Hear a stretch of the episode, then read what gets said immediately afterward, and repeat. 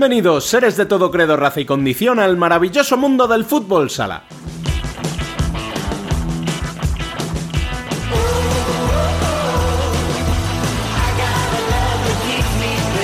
No ha sido una travesía fácil, pero aquí está la Copa de España.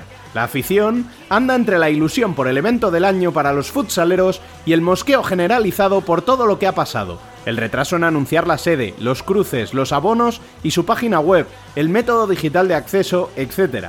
Siendo todo eso muy importante, desde Futsal Corner solo podemos decir a todos esos aficionados, que son lo más importante del futsal, que disfruten del ambiente y de los partidos. Disfrutemos del fútbol sala.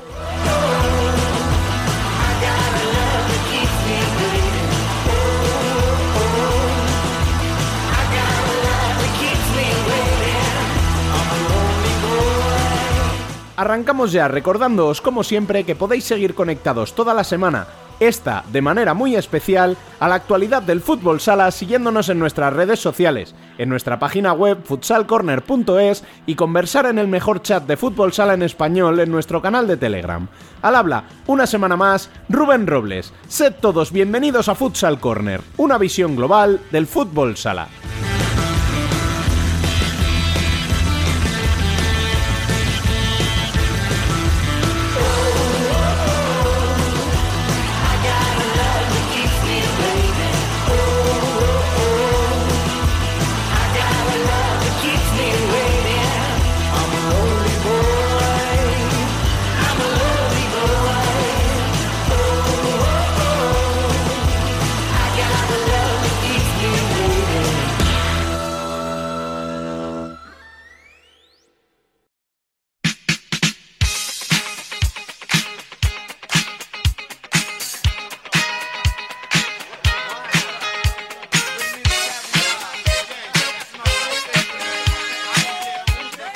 Las noticias.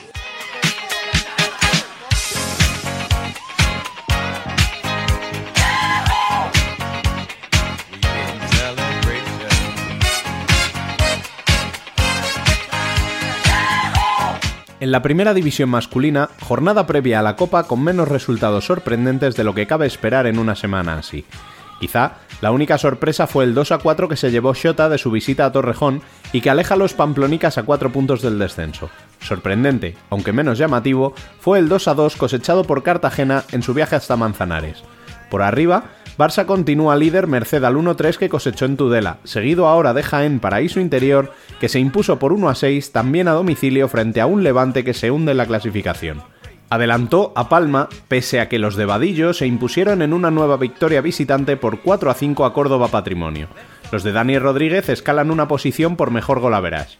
Se cerró la jornada con otro empate, a 2 esta vez entre Industrias y Betis, el 7 a 2 de El Pozo a que prolonga la racha murciana en lo que fue la única victoria local de la jornada, y el 2 a 5 de Valdepeñas en Antequera.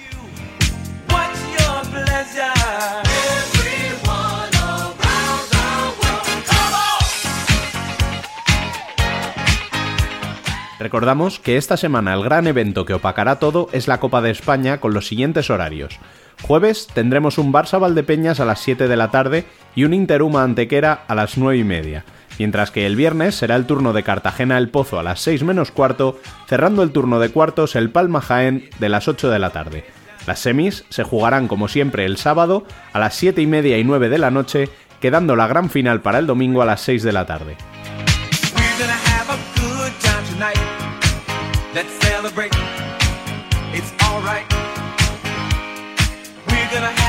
Y en la primera división femenina vivimos auténticos partidazos que comprimen la clasificación por un lado, pero que por otro la rompen en bloques.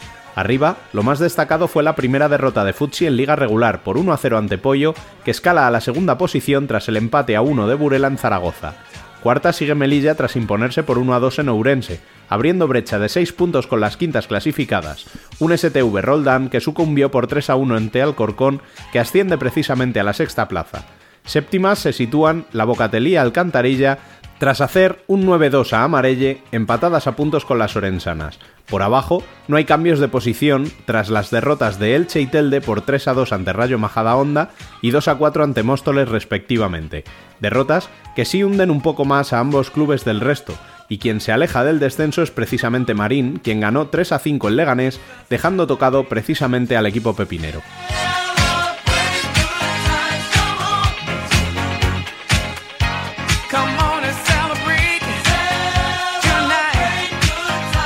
Y tras las noticias, como habitualmente, ya está por aquí Dani López. Muy buenas. ¿Qué pasa, compañero? Estoy, pero para otras cosas de momento. sí, sí, cuéntanos un poquito todos los intríngulis de esa Copa de la Afición para la que ya hemos hecho llamamiento. Tú lo has dicho, ya lo hemos hecho. Habrá gente que ya sepa lo que es, puede avanzar aquí rápido. Eh.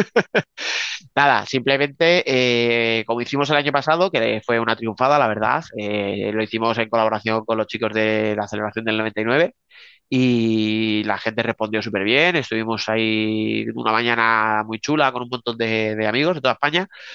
Lo mismo, el viernes estaremos ahí en Granada eh, jugando partidillos. Haremos, dependiendo de cuánta gente se acabe apuntando, pues un partido, un triangular, un cuadrangular, nos mezclaremos, jugaremos todos con todos, no lo sé, depende un poquito de cuánta, cuántas personas seamos. Cerraremos en un número, en un número máximo, perdón, eh, porque tampoco no podemos presentar 100 personas y jugar dos minutos, no tiene sentido. Pero lo importante, que la gente vaya a nuestras redes sociales, que tanto en Twitter como en Instagram tenemos ya eh, la información básica, tenemos un enlace, la gente tiene que entrar, es un formulario para saber cuántos somos y ahí, nada, solo nos tiene que dejar nombre, un teléfono y su correo electrónico, porque en el correo electrónico les mandaremos ya la información de dónde se juega, el horario, una mapita de cómo llegar o lo que sea, ¿vale? Pero bueno, lo importante es eso, que la gente entre en nuestras redes sociales, en arroba futsalcorner barra baja, y ahí, ahí va a entrar, y ya tiene el formulario para que, para que se apunte todo el que quiera. Ah, no vaya a ser, esto es plazas limitadas, como se suele decir. no sea que se queden fuera. Claro, avisado está la gente, o lo apuntaros ya. Bueno, y hoy traemos un café distinto, ya que no eres tú quien nos trae invitado, sino que somos nosotros quienes hemos ido a buscarlo. Y es que Futsal Corner estuvo en el Media Day de Barça, donde pudimos escuchar nada menos que a Jesús Velasco y Sergio Lozano antes de la Copa de España. seguramente es el torneo más bonito de, disputar, no el más importante, pero, pero es el, el más bonito pues, porque se reúne todo el fútbol sala español seguramente del mundo. ¿no? Todo el fútbol sala del mundo está pendiente de, este torneo. Juntamos los ocho equipos más fuertes de la Liga Española y, bueno, pues hay, hay mucha tela que cortar ahí. ¿Ganan los de arriba? Sí, todas las jornadas tenemos ejemplos de eso. Mm, la temporada que viene estaremos hablando de lo mismo. Eh, cada copa es más disputada pues porque cada vez eh, los equipos están más preparados, los entrenadores eh, conocemos mejor lo que van a hacer los rivales y, cada partido pues es una, es una aventura, ¿no? No se sabe, hay favoritos, pero, pero eso no quiere decir que el favorito vaya a ganar y yo creo que eso es lo bonito también de la Copa, ¿no? Por eso lo hace tan, tan interesante. Una eliminatoria a cinco partidos, por ejemplo, en el playoff, lo normal es que el equipo más fuerte gane, ¿no? Aquí, aquí eso no, no cuenta. A ver, Diego Ferrao son dos jugadores que en cualquier plantilla del mundo, si están o no están, cambia todo, ¿no? Eh, nosotros, por supuesto, también, pero pues como has dicho tú, tenemos muchos jugadores que, que están en un buen momento de forma ahora además y que, y que seguramente pueden aportar mucho también, ¿no? Entonces, mm, bueno, hay que verlo, hay que ver el partido. En principio nosotros venimos con una racha muy buena, yo creo que, la plantilla tiene mucha confianza en, en, el momento en el que estamos, sabemos que, que, es un rival que nos puede hacer daño y, y que es un partido a cara o cruz y, y, ya está, nada más, vamos a salir a jugar con, con ilusión, defendiendo los colores del, del Barça, que es todo un honor para nosotros y, vamos a ver si hacemos un buen partido y conseguimos pasar. Sí, hombre, no es fácil, no es fácil, porque, por ejemplo, Diego venía jugando, no te, no te sé decir de memoria exactamente la media de minutos que lleva, estará, es el jugador de cancha que más minutos está jugando, eh, estaba en 24, ¿no? Entonces, hombre, tiene un peso específico muy importante eh, pero, pero repito, aquí en esta plantilla hay jugadores que pueden tener un peso específico también muy importante, ¿no? Entonces es cuestión de asumir responsabilidades y, entender ahora quién está conmigo, quién no está conmigo y en función de quién está o quién no está, pues tengo que jugar de una manera eh, de otra, asumir otros roles y yo creo que la plantilla está perfectamente preparada, ¿no?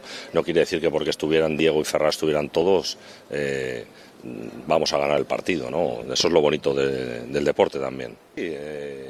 Bueno, un poco el discurso previo al partido del otro día fue mirad quiénes estáis aquí, cada uno de vosotros, y, y tened en cuenta que todos estáis aquí por algo, ¿no? Todos lo habéis ganado y, si estáis aquí y vais a entrar a jugar, pues tenéis que demostrar el porqué, ¿no? Porque vestís, vestís esta camiseta, aunque estés en el segundo equipo, estés en el primero, juegues X minutos, ahora vas a jugar más posiblemente, entonces tienes que, tienes que demostrar, ¿no? Demostrar el, el por qué estás aquí y el decir a todo el mundo que quieres jugar más, que quieres seguir aquí, que quieres tener un mejor contrato, etcétera, etcétera, etcétera, ¿no? Ya es cuestión de, de asumir las responsabilidades cada uno, ¿no? Cada uno en su, en su papel.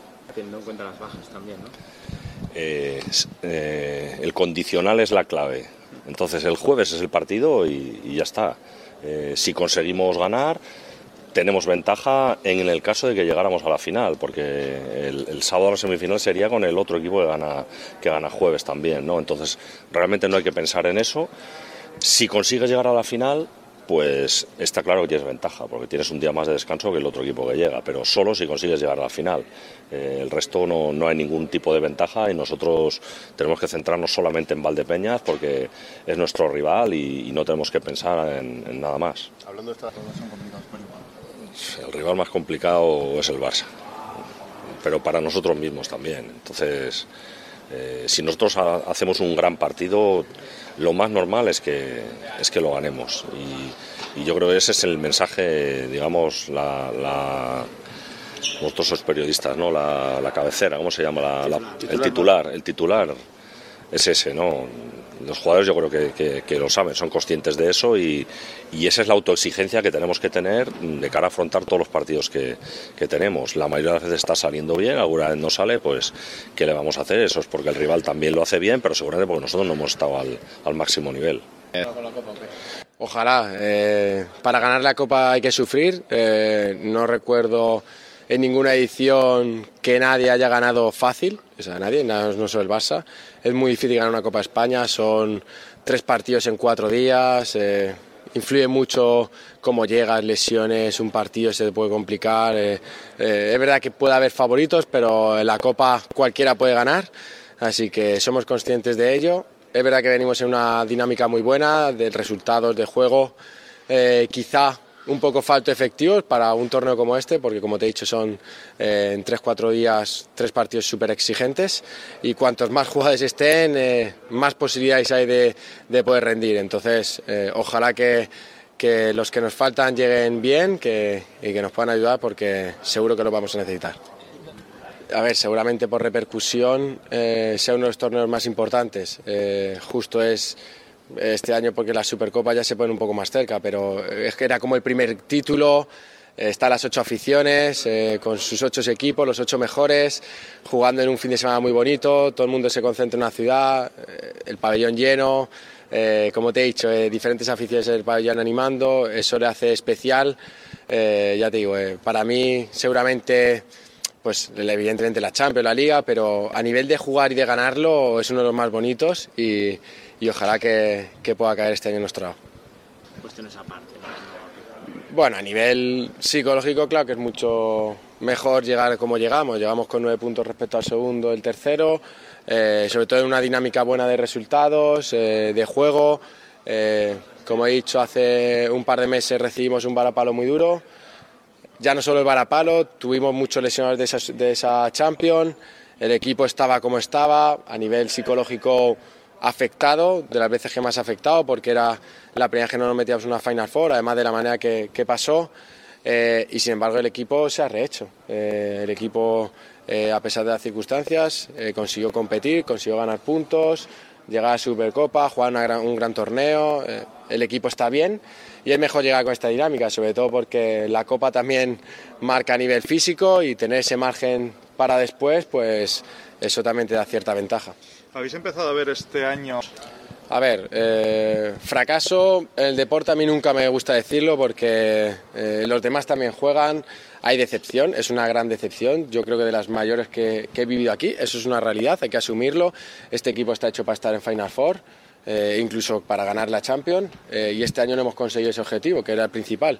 Entonces, a partir de ahí, es una decepción, pero también todo equipo campeón se levanta y, asume que hay diferentes retos todavía por ganar. Eh, somos plenamente conscientes que para nuestro objetivo ahora mismo aunque viene ahora la Copa España, es intentar ser campeón de liga dependiendo de lo que haga Palma, su campeón para estar el año que viene en la Champions, resarcirnos, pero la Copa es un torneo que a todos nos gusta jugar, es un torneo, como te he dicho, muy bonito y que te quitaría si cabe aún más esa distinción de la Champions, a pesar de que ganamos la Supercopa y estuvimos a un gran nivel. ¿Está mejor?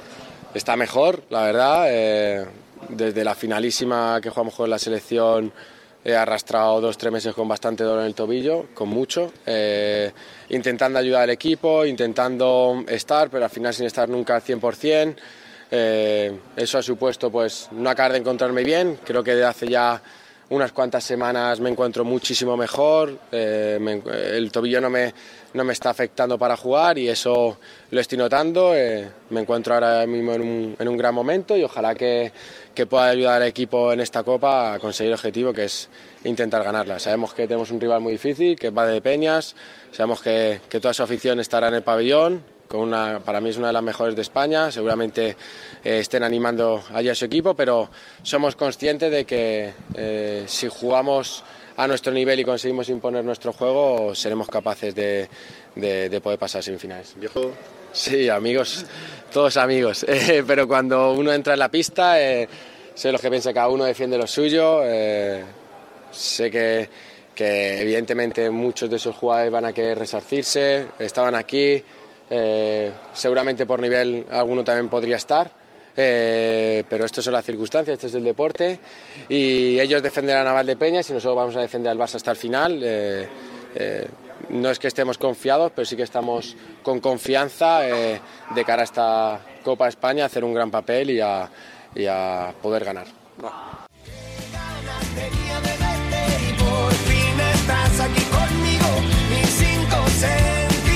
Están de fiesta. Oye, qué ganas tenía de verte y por fin estoy aquí contigo, mis cinco sentidos en una fiesta están. El debate.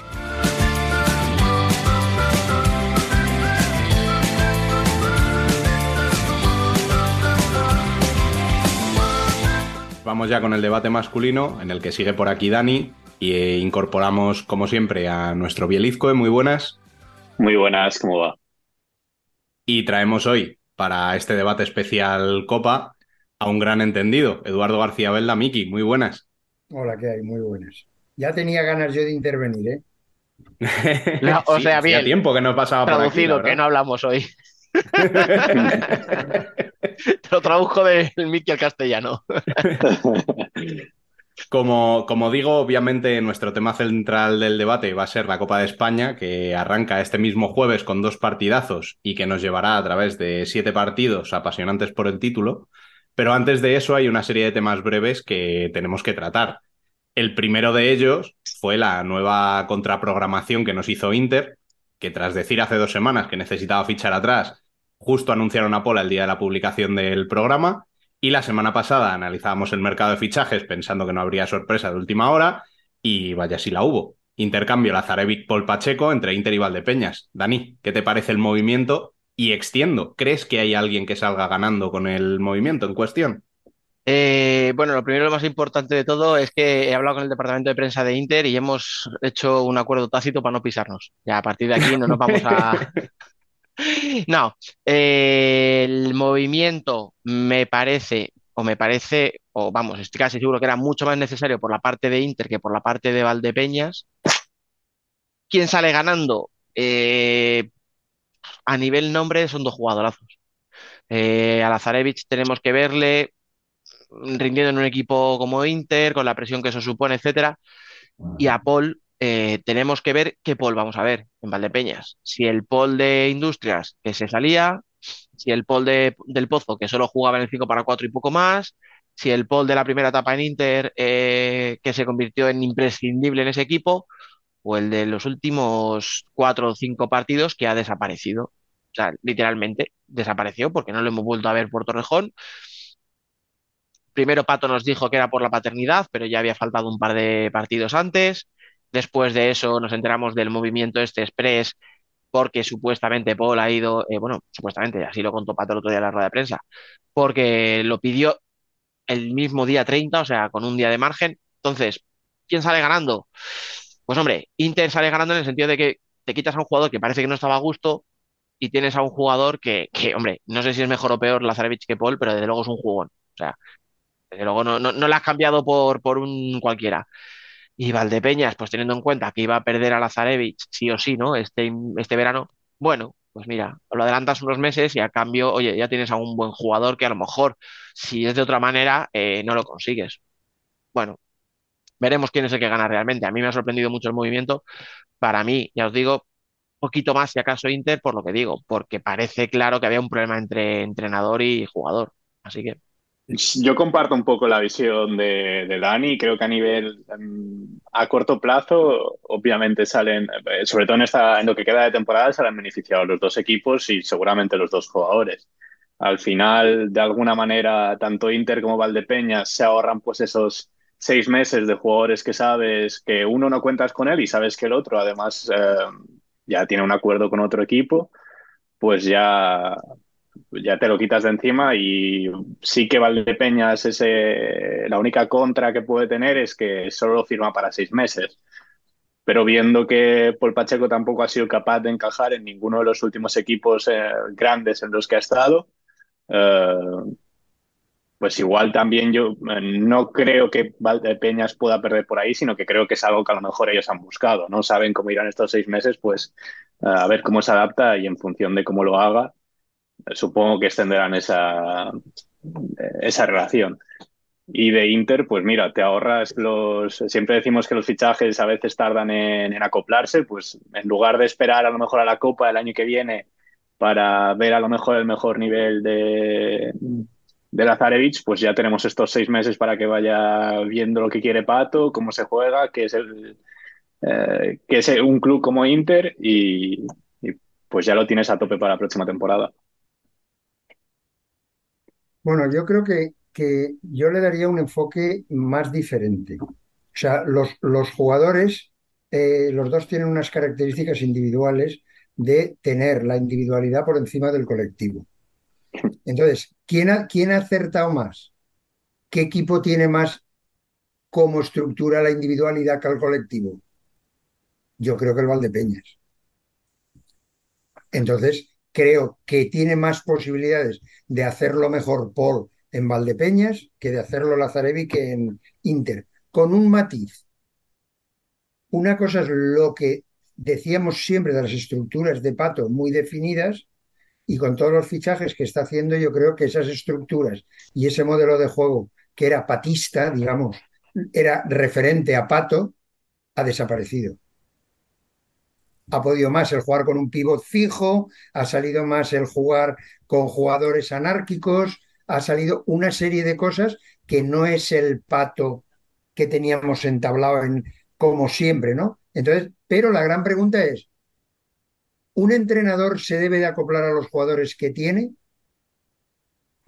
¿O el club debe de fichar por las características de camaleón que tiene el entrenador o por el modelo de juego que promueve el entrenador? Porque los fichajes de enero yo creo que no han tenido nada que ver con la estructura de Pato. Entonces es complicado. Creo que va a depender un poco la capacidad mental de los dos jugadores para acoplarse a una serie determinadas de los entrenadores que tienen. Pero yo creo que tiene más facilidad.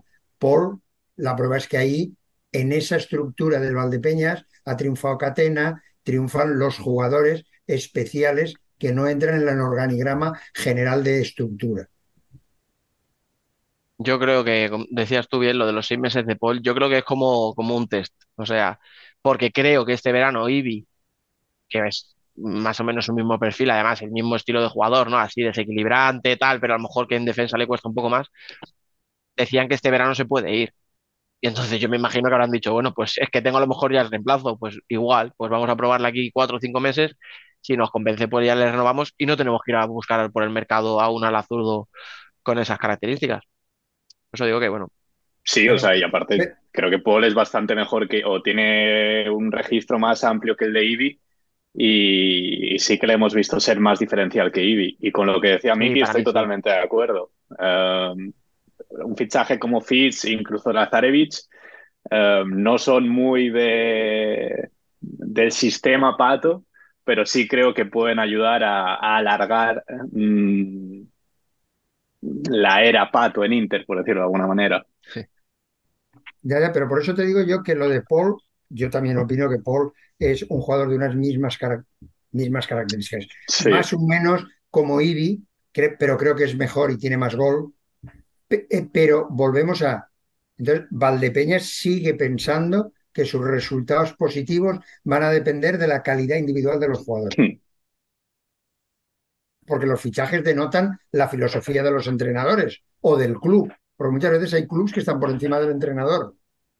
Entonces, vamos a ver qué pasa. Y como dice Biel, pues el Inter veremos todo lo que da- ha dado hasta hoy Pato a sus equipos, si con estos jugadores lo sigue dando, ¿no?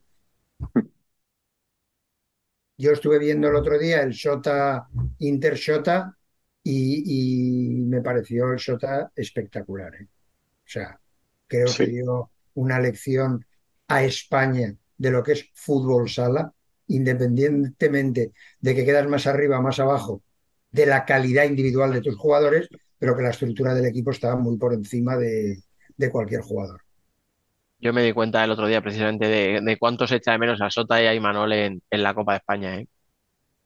Precisamente en partidos como ese dices, joder, es que este equipo y este tío, este entrenador con lo que te propone y tal, tenían que estar ahí, pero claro. Bueno, pues el equipo le da para lo que le da y bastante tiene con sacarlo adelante. Mira, yo siempre os digo una cosa, las estructuras defensivas se entrenan. O sea, es lo que más depende del entrenamiento. Después las mejoras con un mal, entre- mal entrenando, fichando un gran portero. Cuando tu portero siempre es el mejor del partido, tus estructuras defensivas no son buenas, pero tu portero las ha mejorado. Las estructuras ofensivas se mejoran entrenando también, como eh, lo demuestra el Sota teniendo el balón y la cantidad de daño. Pero la finalización, hijo mío, eso vale pasta, ¿eh? Claro. Eso sí que vale pasta. Sí, por desgracia yo sé que es simplificar mucho el debate, pero es que lo que es, o sea, si, si no tienes jugadores con gol, puedes entrenarlo y puedes conseguir, pues mira, pues eso, que, que un Martín de turno que nunca ha sido un goleador te haga 7, 8 goles a estas alturas, pero ya está, pero no, no tienes a un tío de 20.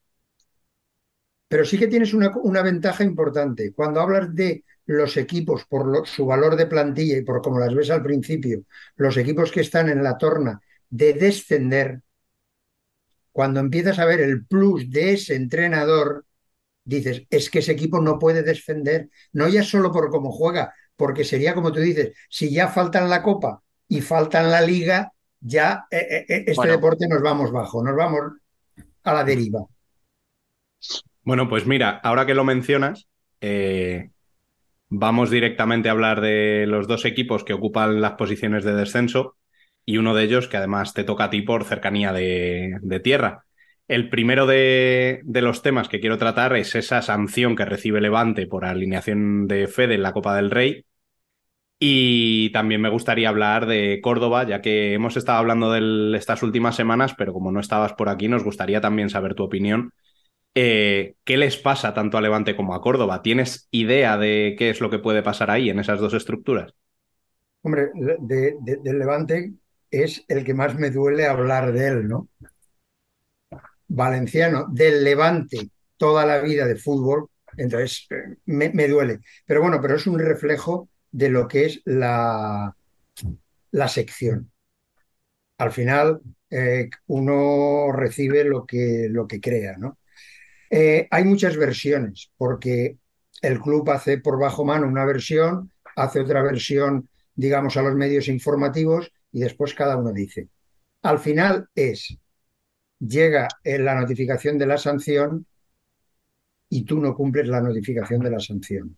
¿Por qué? Por dejadez, porque lo has leído mal, porque considerabas que eran dos torneos diferentes, todo eso son milongas. Porque si tú de verdad tienes una sección bien hecha, te preocupas y llamas a la federación a saber si lo puedes alinear en la copa o no. Creo que es un, un error garrafal que denota lo que ha sido con Sergio Muyor, con todo lo que ha pasado en el Levante, ¿no? que está ahora en una vorágine que, que es difícil de analizar.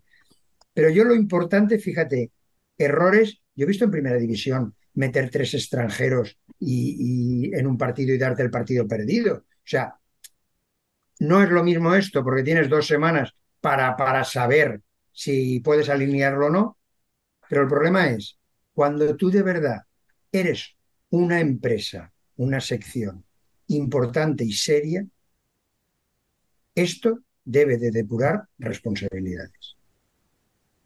Es que decías tú, Miki, eh, yo publiqué un artículo hace unos días al respecto y a raíz de eso he recibido mensajes, ¿vale? De personas más o menos cercanas a Levante, el famoso entorno que, que se suele decir, ¿no? Siempre. Y casi todos apuntaban en la misma dirección, ¿eh? Eh, el problema fue no que se pensara que eran dos competiciones distintas, que eso fue la excusa que utilizaron oficialmente con el juez, eh, que el problema es que se pensaban que era un partido. Entonces, hostia, que hay un comunicado eh, en el que pone... Pero es que, ¿sabes qué pasa? Porque para quien no, o sea, para la gente que nos está solo escuchando, me está negando con la cabeza Miki, que es que me da igual. Es que me parece tan grave que te sancionen con dos partidos y no, no haya nadie, nadie, nadie, nadie, ni directivos, ni cuerpo técnico, ni jugadores, ni el propio FD, que lo sepa y se piense que sea uno, o sea, que no haya nadie que diga, eh, eh, para, que estos son dos y no es uno, como el otro. Como que digan, es que la normativa dice, eh, no, la normativa del fútbol dice que si la sanción es leve, se cumple en la misma torneo. Pero en fútbol sala se especifica bien claro en el artículo que se cumple en el siguiente partido, independientemente de la competición. Entonces, me da igual que fuera una versión que la otra. Las dos me parecen terribles y me demuestran poca profesionalidad. Lo siento. Y el, problema es, fíjate, una cosa es la sección que yo creo que el directivo encargado de la sección tiene que tomar medidas o pedir responsabilidades de qué ha pasado aquí, y otra es el presidente del club. Porque yo tengo claro que a Kiko Catalán le gusta el fútbol sala porque va hasta los partidos. O sea, es una persona que, de los que da gusto que un club se preocupe de, cree una sección porque le gusta y va pero que tampoco él considere que tiene que tomar responsabilidades a su automáticamente inferior para que él tome con los otros. Bueno, pues si tú no tomas medidas y no haces una sección profesional, al final vas el último. Es que no hay mucho más que se pueda decir sobre esto. Yo ya me he pronunciado las semanas anteriores y creo que, que mi opinión ya está clara. Perdón. En el caso de Córdoba, Miki, ¿cómo ves tú la situación del equipo? Bueno, yo Córdoba voy a ser un poco duro porque creía que era el Córdoba un equipo que iba a luchar por estar e-, esa octava plaza que dejábamos ahí siempre en un impasse que habían seis o siete equipos y, y que el Córdoba no solo no luche por eso, sino que ya esté en puestos de descenso y eh, oigamos, oigamos siempre la misma respuesta de hemos jugado como nunca y hemos perdido como siempre. Eh, ya eh, eso me demuestra que, que hay entrenadores que si manejas bien las reglas, la, la, lo social, automáticamente tienes más posibilidades de demostrar que el equipo mejora. Pero yo al Córdoba lo veo, es un equipo que tiene una afición espectacular, porque yo veo el campo casi siempre lleno, animando, el tal, y veo que cometen los mismos errores siempre. O sea, si analizas los goles que les meten, son siempre por hacer un 2 contra 1, por eh, defensa de los corners, por tal, y, y, llevas muchos años allí, eso lo tienes que corregir. Eso sí que es responsabilidad de un entrenador. Entonces yo eh, lo, veo, lo veo complicado. El Córdoba, eh, yo creo que se debe de salvar, pero tampoco veo a nadie que le pueda quitar el puesto. Los veo a los demás que van arañando puntos, que van tal, y no solo depende de ti. Tú tienes que pegar lo que te he dicho del Sota. Yo ves al Sota, pierde de uno, pierde de uno, pierde de uno, pero lo ves y juega mejor que el equipo contrario. Tarde o temprano ganarás. Eh, escúchame, es que el problema de Córdoba es que se está hundiendo eh, en la clasificación. O sea, no, no hay un bache insalvable y tal. O sea, son 10 partidos sin ganar. Creo que lo decía Nino eh, en Twitter, hmm. que lleva 10 partidos sin ganar y aún así está solo a 3 puntos de la salvación. El problema es que tienes a equipos como UMA, que están en una racha muy mala de dos puntos de los últimos cinco partidos, pero está a seis puntos de distancia. Claro, o sea, los que podrían caer ya, ya han caído y aún así les tienen lejos. Y, Y otros como Manzanares, pues oye, Manzanares vuelve a ser ese equipito que poco a poco, ¿sabes? Como la hormiguita, te saca un empate, te saca una victoria raspada, te saca otro empate y, y y, y Dani, se yo hay empiezan una a cosa separar. que para mí es muy importante, que es el autoanálisis. Si yo después de cada partido considero que hemos jugado muy bien, que estamos en el camino, que estamos en el tal, yo ya no veo lo que estamos haciendo mal. Estoy vendiendo una cosa que no puedo mejorarla porque yo la veo bien. ¿Cómo voy a hacer entrenamientos para mejorar unas cosas que yo cuando acaban los partidos estamos en el proceso, estamos, eh, estoy, es, es complicado y después los equipos se deterioran con los resultados. Porque yo también he leído, no sé qué tuit me han mandado, de Saura cuando mete un gol y se encara Sí. a Josan. No sé si es verdad, es mentira, porque lo Sí, sí, yo lo vi.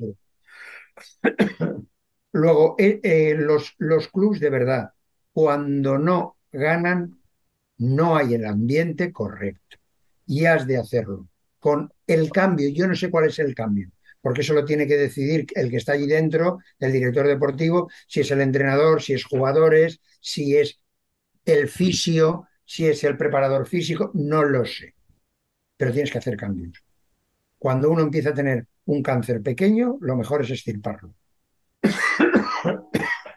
Yo estoy sobre todo con lo que comentabais de que es que no veo a nadie que sea capaz, o sea, volviendo un poco a Levante, creo que es el único club de todos los que tenemos ahí en los que me preocupa más la, el problema a nivel institucional que deportivo, que luego institucional se traslada a lo deportivo, pero que es el que tiene el incendio más grande. Y luego de Córdoba, lo que comentaba Miki es que si nos vamos a las redes sociales del club, eh, cada vez que termina un encuentro vemos lo mismo, o sea, o cuando salen los análisis de Josan, eh, de aficionados enfadados, em, argumentando lo que estaba comentando Miki, de que cada, después de cada partido es la misma, la misma frase. Mm, yo vi su partido la, semana pasada contra Jaén y este fin de contra Palma y sí, la verdad es que estuvieron cerca de con Jaén de empatar y a Palma mm, incluso creo que le podrían haber ganado. Ah, sí que en un momento se ponen 2-4 ganando Palma y al final por errores o porque Palma se va y Córdoba la aprovecha, pero fue un partido complicado. Pero sí, ni incluso así eh, llega un empate, eh, es una situación complicada. Y más viendo, como lo que comentabas también antes, cómo está evolucionando Shota, cómo está evolucionando Manzanares. Y Uma, que es el otro que está más cerca, aún está a seis puntos. Es que el problema de Córdoba, eh, tú no puedes pretender ganarle a un equipo como Palma si me encajas cinco goles. O cuatro la semana anterior con Jaén. O sea, decías tú, Miki, el tema de la defensa, ¿no? Y los sistemas defensivos.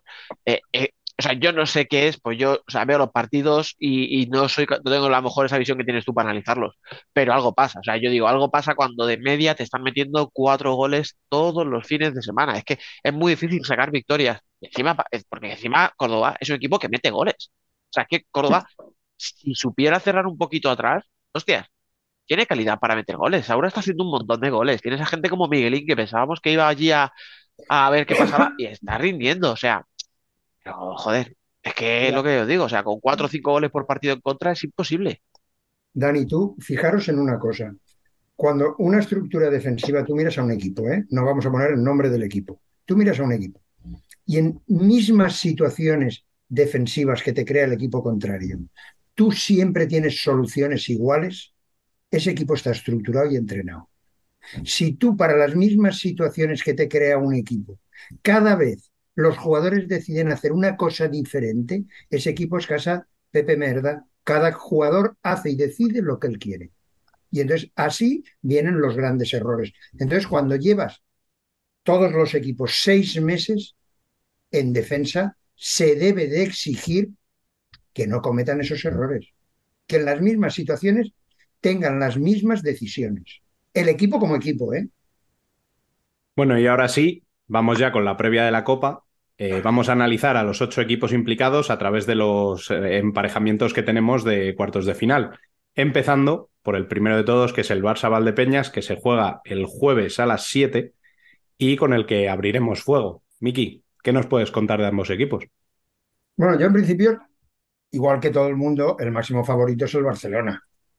Es la mejor plantilla, pero tiene muchísimas bajas y acaba de demostrar que gana en Campo del Rivera con cinco bajas. O sea que, que su estructura está a lo mejor un poco por encima de la calidad de sus jugadores, la, la disimula la estructura. Pero bueno, eh, ahí vemos un choque importante de diferentes modelos. Valdepeñas con una calidad individual de muchos jugadores muy importante y el Barça que depende de los que haya recuperado para la Copa. Veremos quién juega y quién no.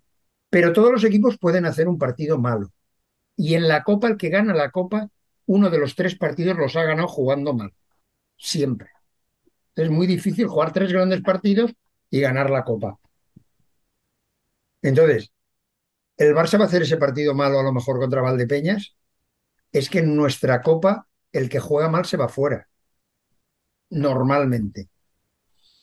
Entonces, yo creo que es un partido igualado, como todos, pero que depende un poco de las bajas de, del Barça.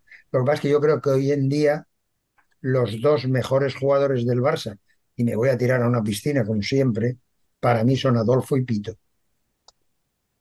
Y Pito está a tope y Adolfo tiene que tener este fin de semana un gripazo o algo así, me parece. O sea, quiero decir que era la típica de si, si, esto, si, ese partido son los cuartos de final, Adolfo sale como yo, con el moquillo a jugar, vamos, pero de cabeza.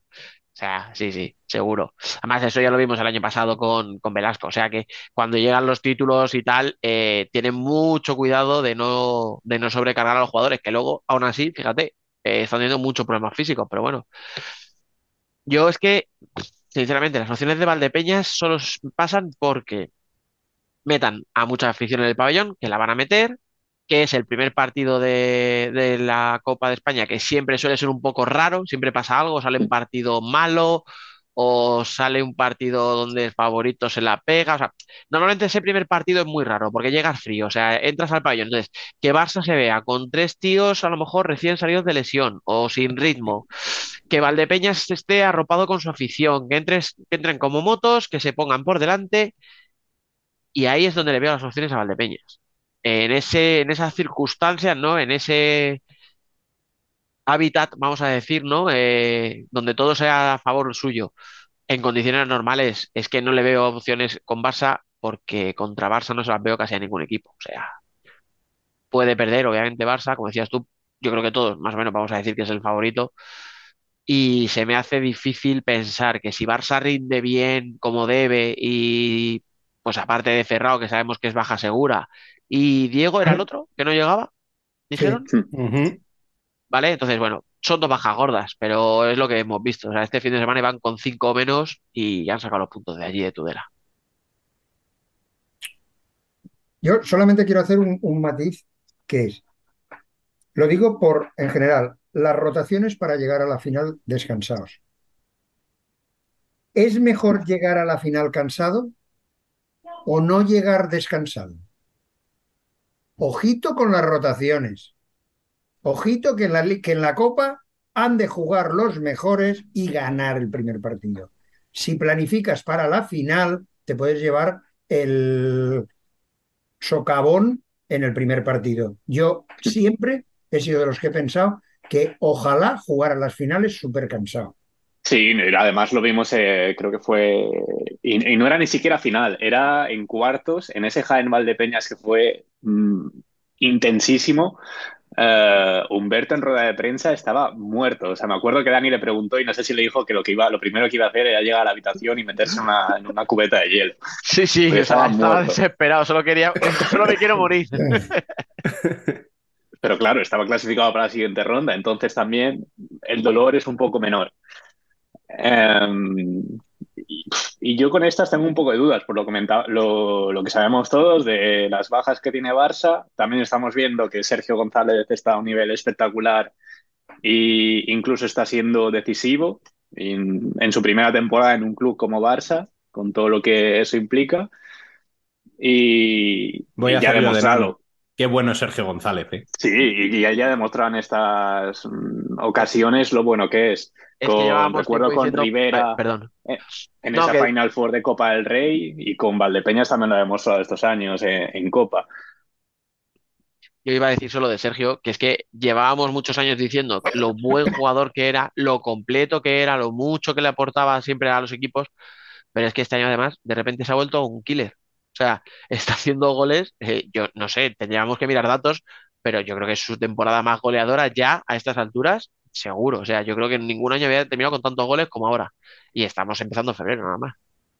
Y de Valdepeñas, pues sí tengo dudas mm, porque no están siendo nada regular esta temporada. Esta temporada. Mm, sí que tienen el plus de la afición y eso pues ya es mucho y más en pabellones o en un ambiente como la Copa de España.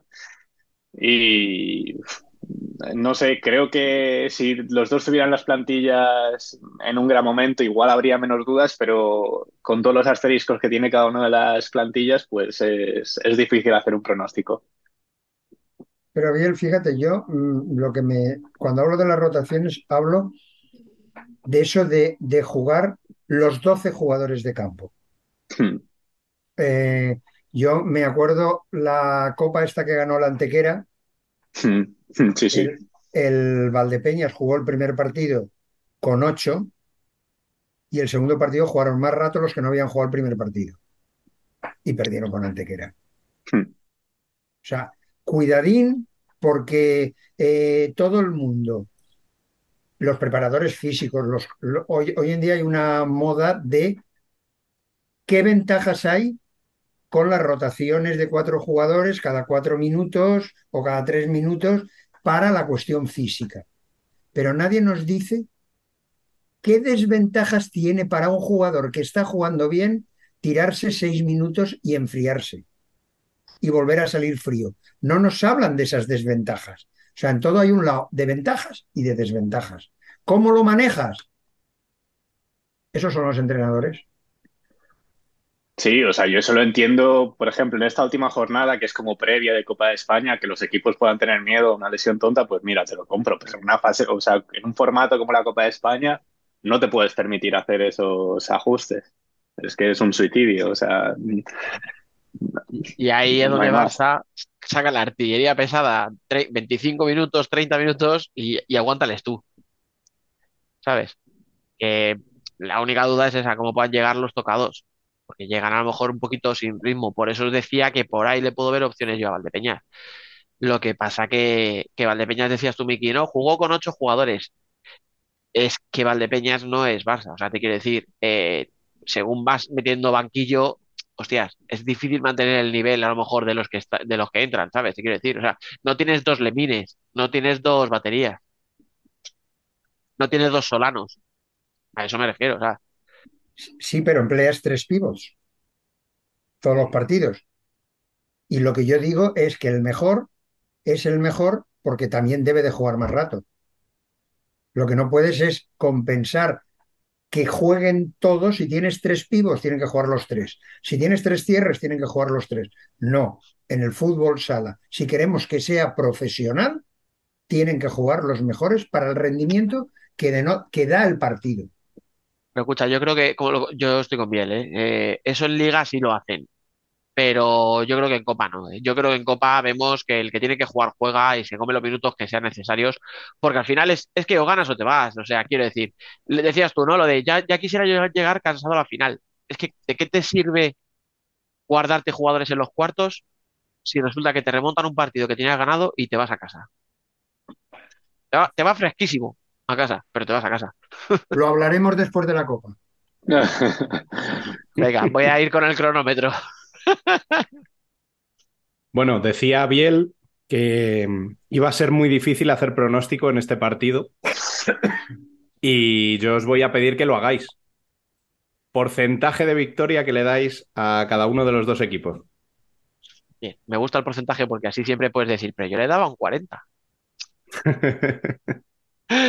Eh, venga, ya- yo ya lo he dicho, 60-40 para Barça.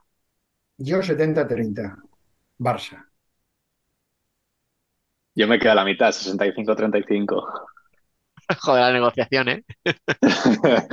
Es que es muy complicado y, y Valdepeña siempre hace buenos, eh, siempre hace buenas competiciones. en- de hecho, en Copa de España, creo, hace dos, eliminaron a Jimby o, O Jimby les ganó, el año de la pandemia. Em- eliminaron a No, Jimby les por un elimina- faltando Sí, sí. tres segundos o un segundo. Les elimina a. Jimby. Sí, sí. Pero que en- fue, ha sido el único Es la del que han caído en 21, sí, es la del Wizzing. Sí, sí, sí, Sí, estaba sí. intentando acordarme, eso es. Un gol de Andresito, La, si no me la equivoco. famosa Sí, sí, imagen es- de, de Carla. Sí, de Dani Santos partiéndose la camiseta. Bueno, pasamos al siguiente partido del viernes. Perdón, me falta un Claro, pronóstico, claro. creo. Venga, va, 70-30 para Barça. Esperando equivocarme, ¿eh? sinceramente, porque yo en, en mis predicciones de Navidad di a Valdepeñas como campeón de esta copa. Lo que pasa es que todavía no sabíamos el sorteo. Pero bueno, Qué espabilado. Ya, ya tiene, ya tiene cubierto los dos lados. bueno, ahora sí, pasamos a la siguiente eliminatoria. Ese mismo jueves, Movistar Inter, Uma Antequera. ¿Qué podemos decir que no se haya dicho ya, Dani? Pues sí, porque se vieron hace muy poquito en la Supercopa y la única diferencia, si no me recuerdo mal, es que a Uma le va a faltar Pablo Ramírez, que en aquel momento sí jugó, pero la cláusula de la pagó Jimmy después. Hmm. Realmente, a lo Y que que es Inter tiene a Lazarevich. eh, no creo, sinceramente, que aporte mucho eh, en esta Copa. Más que nada porque, te digo, yo el partido de Sota le vi Bien, Dani, bien. Le acabas de hacer, de hacer MVP, lo sabes, ¿no? No, no, no. Bueno, sí, va así, lo digo en serio ya. Y como cada vez que hablo en serio, pasa lo que pasa. No, pero de verdad, yo a Lazarevic creo que todavía le, le falta coger. Además, le vi muy tímido el otro día, ¿eh? Contra Sota. O sea, le vi, pues eso, que no quería desbordar, que no intentaba hacer jugada individual, sino, ¿sabes? Eh, la típica de toco y corto para no arriesgarme, que nadie se cabre conmigo por hacer un mal pase, tal. Y le, le vi que arriesgaba poco. Ya veremos. Eh, pero bueno, que lo que decía de Uma es que no creo que la baja de Pablo le afecte tanto en el sentido de que Tete tiene una estructura muy bien planteada en el equipo, eh, sabe muy bien lo que quiere hacer y yo creo que sabe cómo meterle mano a Inter.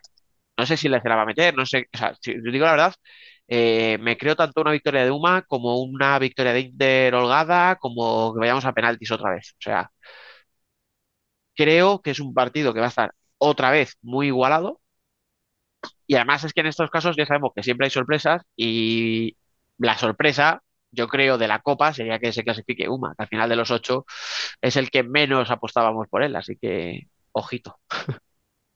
Yo es que creo que van a jugar un equipo hecho, con todas sus es- estructuras bien delimitadas, que es Antequera, y un equipo en formación, que es el Inter, que no sabemos si se va a ir más a la formación de Pato desde el principio de temporada o el cambio radical que ha traído Lazarevic, Fis, todos los nuevos.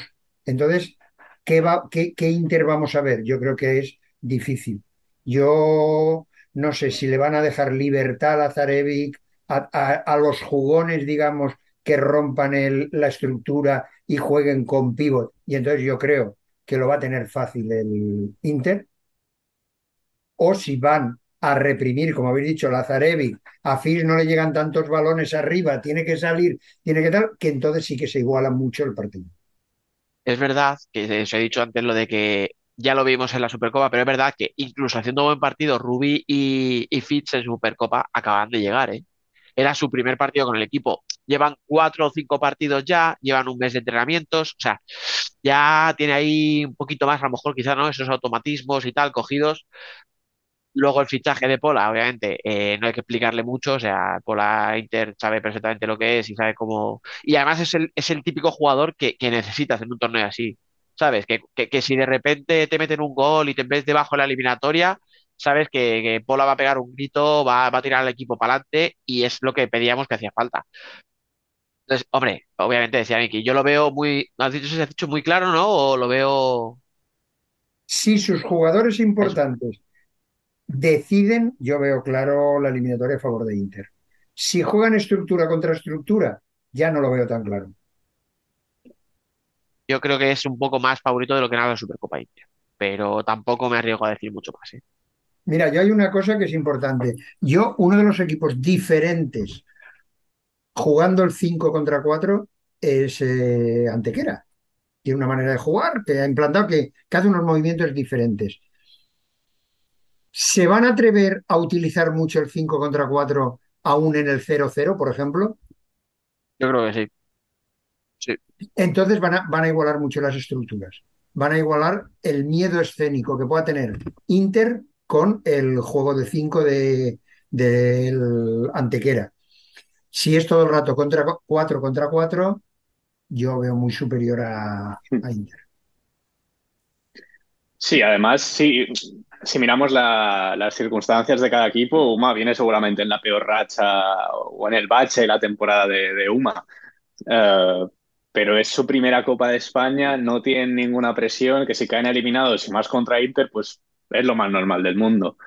Y, y ya tienen el precedente, la Copa del Rey del año pasado, saben cómo son estos, Que nadie las contaba con distancias, ellos en este octavos, formato. nadie contaba en que- cuartos.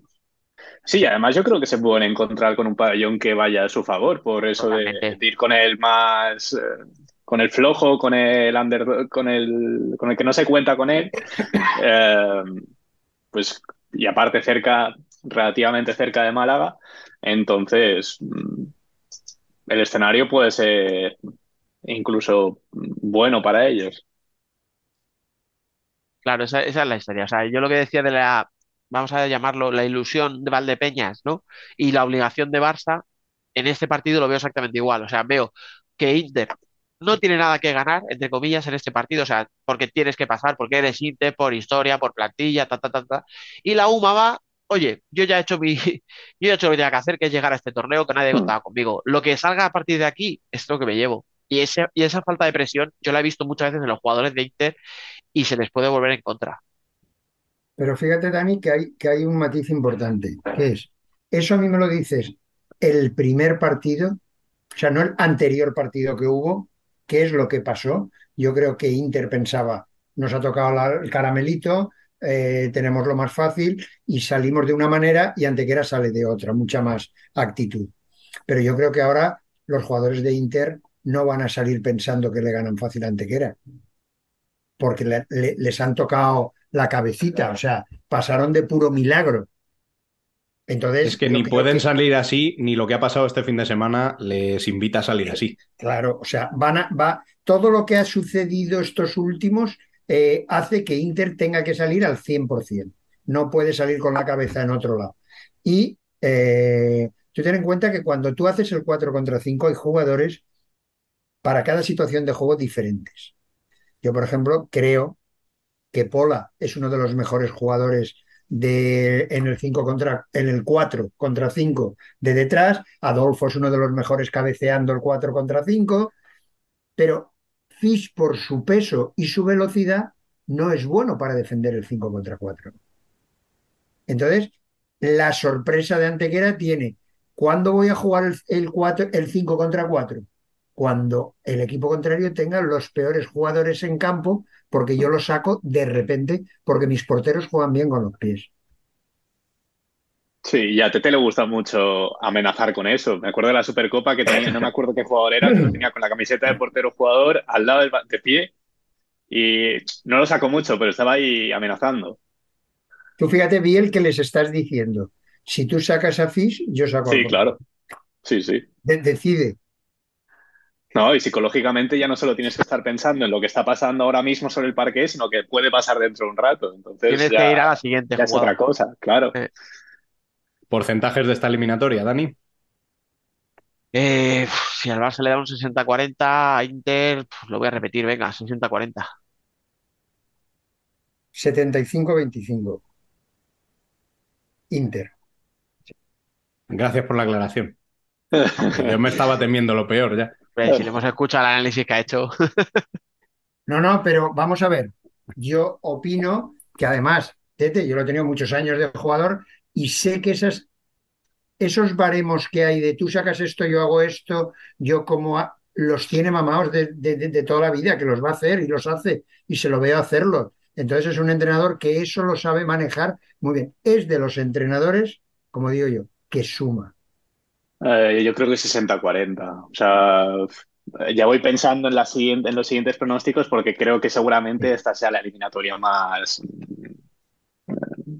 más desigualada. Y sin embargo le ha dado un 65 al Barça. ¿eh? Es que por eso, pero tampoco, es que 75-25 me parece mucho. O 70-30, no sé. Ah, que no te, que no te intente convencer. Tú has dicho lo que has dicho. No, no, o sea, Pero no seas cobarde, no seas cobarde. No, como va a no, hacer en la siguiente, ya lo verás. no, no, no. Eh, bueno, sí, quédate con el 60-40, pero de todas formas, con el asterisco del Barça Valdepeñas. Pero que para mí este Inter-Uma es seguramente la eliminatoria más desigualada. Yo, el cagón que llevo dentro, me hice un 60-40. Bueno, Ah, entonces lo mismo que estoy diciendo yo, entonces. Bueno, Biel, te toca. Llegamos al viernes. Palma debuta nada menos que contra Jaén, que es probablemente el equipo más en forma de la competición ahora mismo. Hmm. ¿Qué partido esperas?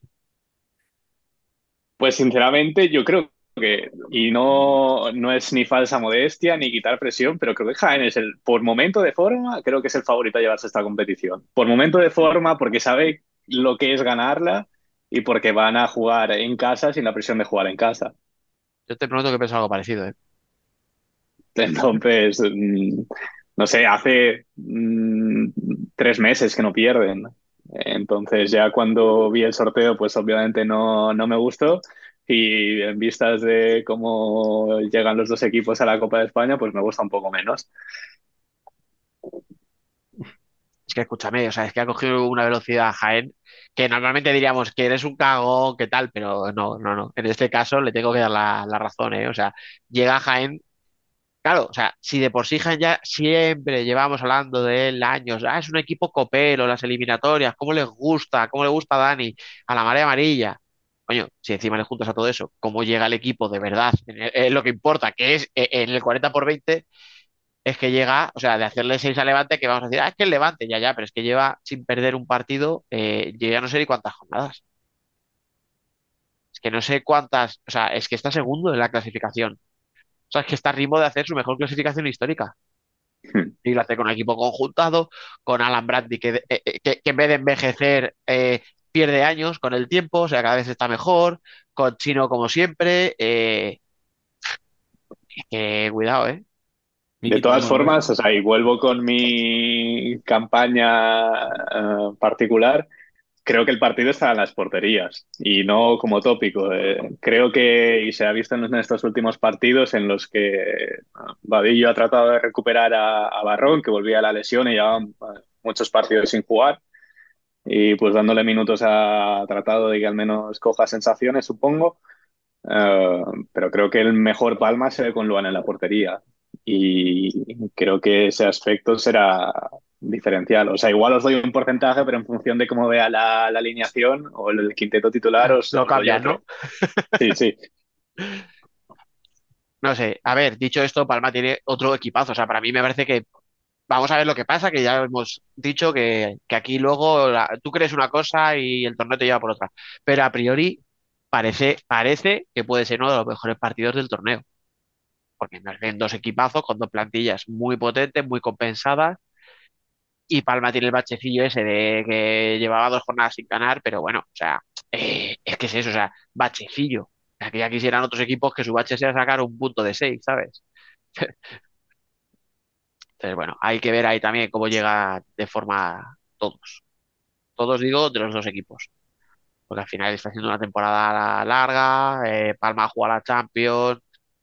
Hombre, se van a enfrentar, fíjate, los dos equipos que están entre las tres primeras posiciones, quitas al Barça, son primero y segundo en equipo menos goleado, equipo más goleador y equipo con mayor, e- mejor equilibrio entre los goles que encajas y los goles que te meten. O sea, está, ha salido, digamos, quitando al Barça la mejor eliminatoria que podría haber. Yo sí que creo que hay una diferencia por estructura. Creo que el Jaén es más gano atacando y el Palma también le da una estructura más que es global, la defensa con el ataque, mucho más equilibrado. Los dos, los dos equipos tienen jugadores diferenciales, porque Chino es un jugador diferencial. Si tiene un día de los que el chut le entra, eh, a yo soy de Mati Rosa, creo hace unos años cuando estaba en Italia antes de lesionarse, era un cañón, un verdadero, yo creía que iba a ser el mejor pivo del mundo y la lesión y el ir al pozo le hizo retroceder bastante y ahora parece que se está encontrando otra vez. Y tiene jugadores, Taborda está muy acostumbrado a jugar finales, a jugar de todo, tiene bien. Y la portería, a mí Espíndola, de vez en cuando tiene días muy flojos. Pero normalmente es un buen portero. Y encima juega bien con los pies, tal, es Yo- un, es un No, Dime. perdón, perdón. No, iba a decir que yo de Spíndola he sido muy crítico con él y este año le estoy viendo a, a un nivel muy alto, ¿eh? O sea, es lo que tú dices. Puede ser el día tonto ese que hace su espindolada de turno y cagarla. Pero este es el año en el que más fiable se está mostrando. Y, y si entonces pasamos a Palma, yo creo que Palma tiene una estructura defensiva buena.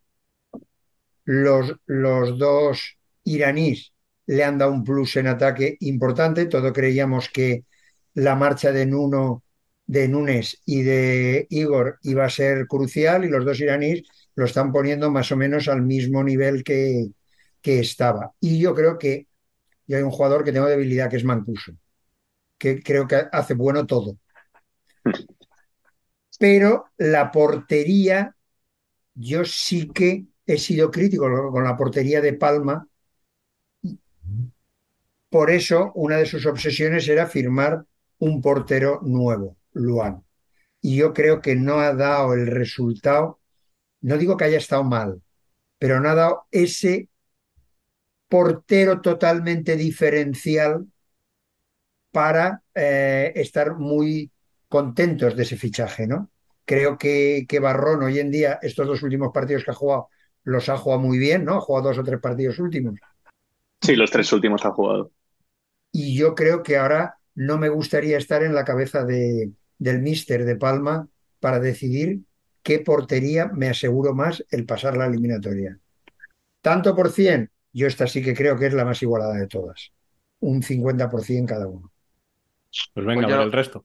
Le voy a dar un puntito, bien, para que hagas tú el contrapunto, nunca mejor dicho, 51 a Jaén, 49 a Palma. O sea, creo que va a ganar o a última, ultimísima hora o en penaltis. Y algunos Pues se cambio mueren. yo, yo cambio mi, mi, mi eso. Yo le voy a dar un 51 a Palma. Yo esperaba que me lo hiciera Abel, no que lo hicieras tú, pero bueno, oye, mira. Eh, yo tenía pensado ya esto y no, no es broma, pero un 55 a Jaén y 45 a Palma. Ojalá me equivoque, pero es lo que de verdad pienso. Yo en esta sí que me quedo en un 50-50. O sea, aquí no me voy a mojar. Bueno, pues le Y la media debo decir también que metí en la final, en, en el pronóstico que hicimos en Navidades, metí en la final a Jaén. O sea, Sí, yo creo que también, si no me equivoco. Pero bueno, ya digo que, que en este no me voy a mojar, me voy a quedar en el 50-50. Y por último, vamos a cerrar con el derby murciano. Cartagena el Pozo. Miki, te dejo a ti abrir opinión para el último cuarto de final. Bueno, yo en principio te diría, yo es que creo que la plantilla del Pozo es la segunda mejor plantilla de la liga. De número, de, de calidad, de jugadores contrastados, creo que es, eh, tiene obligación de por lo menos encima en el cuadro que le ha tocado, pues jugar una final con el Barça. Que es además para lo que Javi Rodríguez dijo que venía, para jugar, no, para ganar finales. Hasta ahora llevan tres o cuatro y, no han llegado ni a la final. Pero bueno, yo creo que es uno de los equipos, o el equipo, después del Barça, con mayor potencial que hay para hacer rotaciones, para eh, que no influya el mal estado de un día de un jugador, tal. Y Jimbe, yo creo que es que Duda le saca mucho partido a su plantilla. Creo que, que el querer comparar, como he leído en algún sitio, que son dos plantillas muy equilibradas, muy tal, yo creo que no, de equilibradas no tienen nada. Que el, el nivel de los jugadores de un lado y del otro, eh, Jimbe puede tener algún jugador que marca esa diferencia, pero, pero el Pozo es que tiene ya con los fichajes últimos de Tainan, Agadella y Tafi y tal, es, que, es, que, llegas y dices, es que tiene una selección mundial.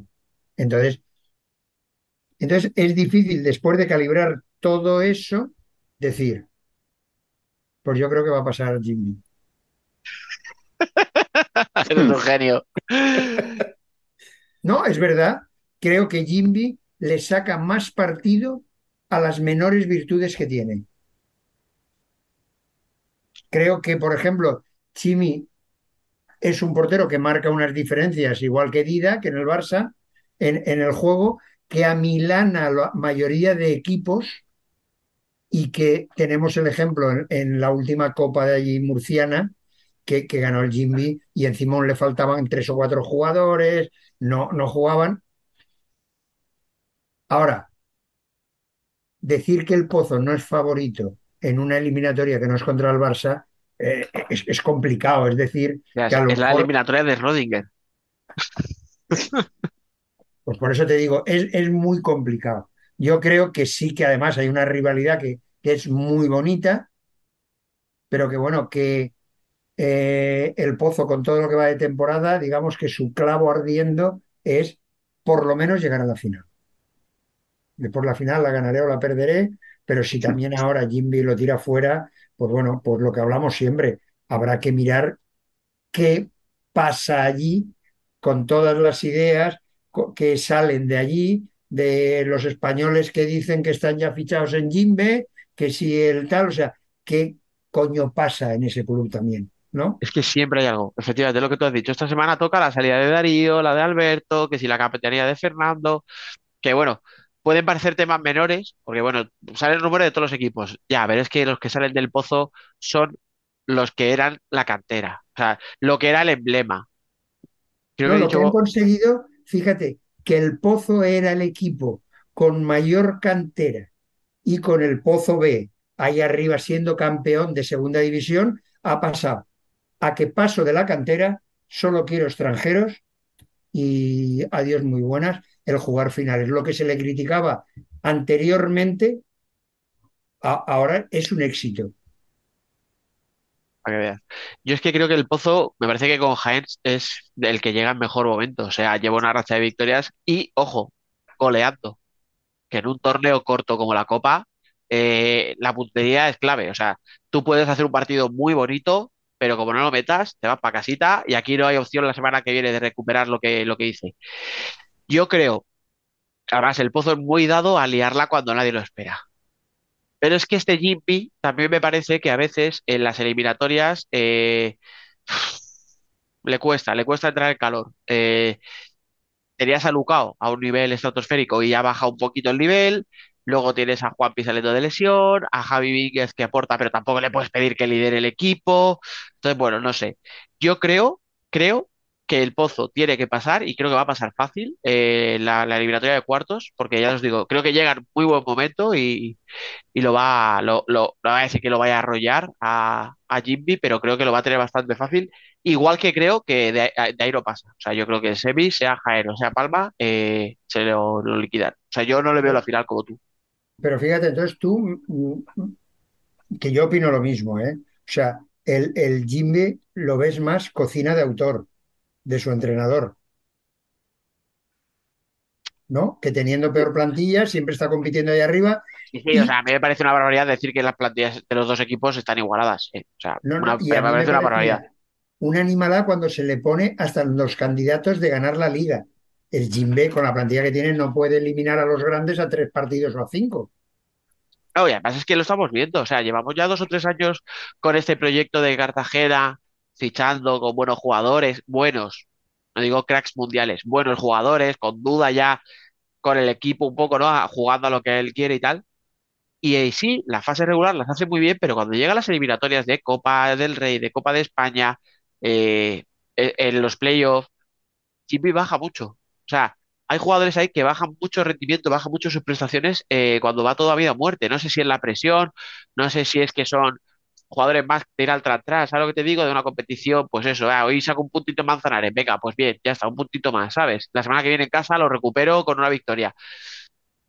Entonces, ahí, eh, teniendo en cuenta cómo es Jimmy cuando llega a una eliminatoria y cómo llega el Pozo de forma, yo veo que un partido, o sea, el morbo que tiene, pues al final duda contra el Pozo, muchos ex de los dos equipos, lo que queramos, pero yo creo que este, este lo veo bastante descafeinado, completamente.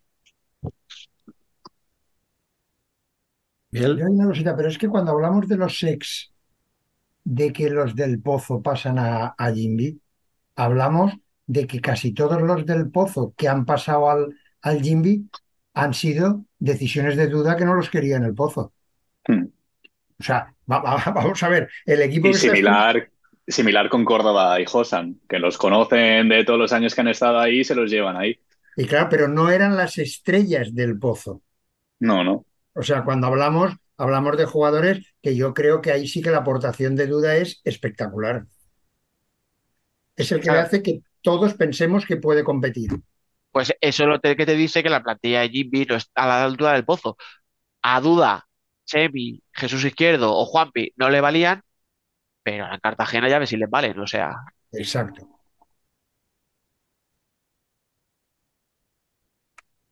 Bien, ahora sí. Eh, yo estoy con Dani con lo que dice, que en los últimos años tampoco vemos ese eh, salto de Jimby, eh, por mucho que, como decía Miki, que algunos o a veces les encumbramos y que pueden ser candidatos, pero es que ni por... Y aparte este, este verano he sido bastante críticos con ellos por cómo han gestionado este, estos fichajes, incluso con lo que han hecho ahora. O sea, me voy al verano y querían a Igor. Luego que iban a pagar la cláusula, llevaban todo el verano con la cláusula. Bueno, mentira, llevaban desde febrero del año pasado con la cláusula de Igor. Llega verano, no lo quieren porque, porque no pasa el reconocimiento porque no les convence el estado de su pie. Que luego se mm, podían o tenían razón porque ya tenía que volver a ser operado. Eh, en verano al final no fichas a ningún pivot y fichas a, a Raúl Rocha, que no tiene nada que ver con Igor. Y ahora, en pleno mercado de, invierno, cuando ya se decía que tenías un acuerdo con, con Pablo, lo fichas pagando la cláusula. O sea, me, refiero a que el acuerdo que tenían era de cara a junio, del próximo, de la próxima temporada. Y encima, o sea, al final lo fichas ahora en febrero. Entonces ahí también pasa un poco, eh, no se entiende mucho eh, su forma o su política, por decirlo de alguna manera. Y, esa temporada sí que no están siendo nada regulares. Y también acostumbran a tener varias lesiones. Lo, lo hemos visto, lo creo, en los últimos tres años. Y del Pozo, pues mm, lo que decía Miki, por nombre seguramente sea la segunda mejor plantilla de la liga, pero es que estamos acostumbrados a, la decepción con el Pozo. O sea, ya incluso nos preguntamos cuándo va a ser la próxima. Si nos, si nos vamos a la Supercopa, el esperpento que, que hicieron contra Barça, que es inexplicable o injustificable.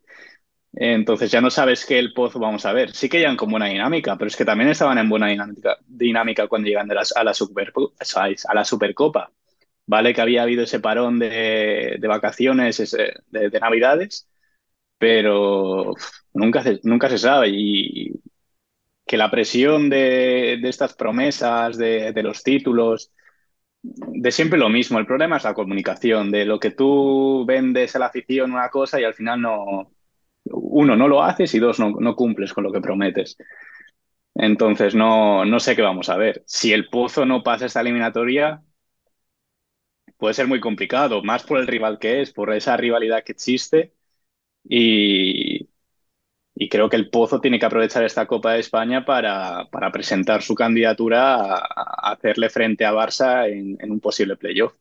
Al final es el único título, vale, que sí que quedan los dos títulos más importantes, que es la Copa de España y la Liga, pero, pero que comentaba Miki antes, cuando llega un entrenador nuevo y lo primero que dice o las primeras declaraciones que hace son eh, vengo a ganar todos los títulos, mm, no sé cómo se gestionará de cara tanto a nivel interno como a nivel eh, imagen del club que, que al final te vayas de vacío. son las típicas bravuconadas de Javi que, oye, cuando llegó a Industrias estaba el equipo casi en descenso y dijo, yo vengo Mm. aquí a ganar títulos, le dijimos, oye, que estás en Industrias, que estás el cuarto por abajo. Bueno, pues mira, ahí le salió más o menos bien porque con ese equipo le metió en tres Final Four de la Copa del Rey, pero claro, es que ese discurso, cuando sale bien, es la hostia. Porque te puedes poner a decir, ya os lo dije. Y a tus jugadores al final está bien que les digas eso porque les haces creer. O sea, tú, a, tú de la plantilla, tú a un Dainar, a un Cadella, a un Rafa Santos, le tienes que convencer de que puede ganar un título. O sea, le tienes que decir, tú eres muy bueno, tío, y tú puedes ganar. Pero claro, si pierdes la Copa Presidente, la Supercopa, la Copa del Rey, y cómo la pierdes, claro, o sea, eh, pues hace que se te vuelva un poquito en contra el discurso y digan, eh, baja un poquito de la nube, tío, que, que de momento no has hecho nada, ¿sabes?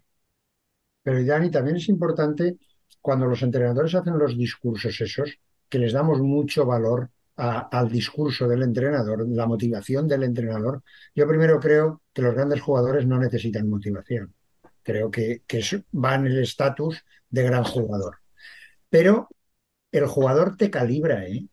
El jugador, tú llegas allí y yo tal, yo ta, ta, ta, ta, y después el jugador piensa, pues yo soy un jugador, piensa, pajarito, te quiero ver entrenar, ¿eh? Te quiero ver que en los entrenamientos me hagas también mejor, ¿eh? Porque no me vendas que vamos a ganar y después en tus entrenamientos dejas un déficit importante al equipo, ¿eh? O sea, ahí hay armas de doble filo siempre. Y lo del Jimby que habéis dicho es que hay una cosa, yo lo de Igor, yo cuando, digamos, Jimbe eh, entró, parecía que se iba a comer el mundo. O sea, era una cosa que va a hacer fichajes estratosféricos, va a hacer- y poquito a poquito ha ido rebajando el nivel de los fichajes. Ya ha ido y voy a pagar la cláusula de Igor y Era, no era la el Polaris pago porque está 2.0. lesionado y, y pago la de Pablo. O- o- o vete a otro jugador más gordo. No sé cómo decirte, creo que Jimbe ya ha pensado que, bueno, tener un gran entrenador es bueno, pero no te voy a dar una plantilla para ser campeón. No, no me quiero gastar ese dinero porque además hay Sí. un problema. Yo me gasto ese dinero para intentar ser campeón y el Barça tiene más dinero que yo y, y probablemente me vaya a ganar también. Entonces, no quiero ganar, no quiero gastarme esa cantidad de dinero. Bueno, porcentajes de esta última eliminatoria. 80-20 ¿Vale? para el Pozo. Sí, sí, yo ya voy de cabeza. Después de lo que he dicho, no esperéis menos. Y Y lo creo de verdad, ¿eh? ver. O sea, aquí ni. Sí, sí, o sea, ni anulo mufas ni pollas. O sea, lo creo de verdad. Biel, 60-40 para el pozo. Bueno, yo, yo os tengo que llevar la contra siempre porque si no, esto es ir siempre a, a- a co- a corriente ahí. Con Barça no te has atrevido, ¿eh? A llevarnos la contraria. Es que será ya tirarme a la piscina mucho. Claro. ¿eh? No, pero he dado el mayor porcentaje, es porcentaje al Barça. Qué macho, qué fino hila el cabrón, siempre. Yo creo que va a ganar Cartagena. 55-45. Pues yo siento Puede la ser contraria a. Miki, pero me parece a mí que esto es un 65 o 35 para el Pozo por plantilla. Al final, en este tipo de torneos aparecen los jugadores muchísimo. Que no. Yo que- discrepo totalmente. Espera, espera, que no quede, que no quede en vacío el comentario de fondo de Biel cuando Miki ha dado favorito a Cartagena. No, Es que eh, imagínate lo que puede pasar si te- el Pozo aún vive en el trauma de la Copa de España el año pasado. Imagínate si este año encima les elimina en cuartos cuando su entrenador ha prometido títulos. Su vecino, les elimina a su vecino, sí, sí. que encima llegan Y, y con, una con el racha. exentrenador que tenías. Sí, sí. Sí, sí. Pero yo, fíjate, estoy de acuerdo contigo, Rubén. Los grandes partidos y las grandes efemérides las ganan los jugadores, pero con lo que han hecho durante todo el año en los entrenamientos.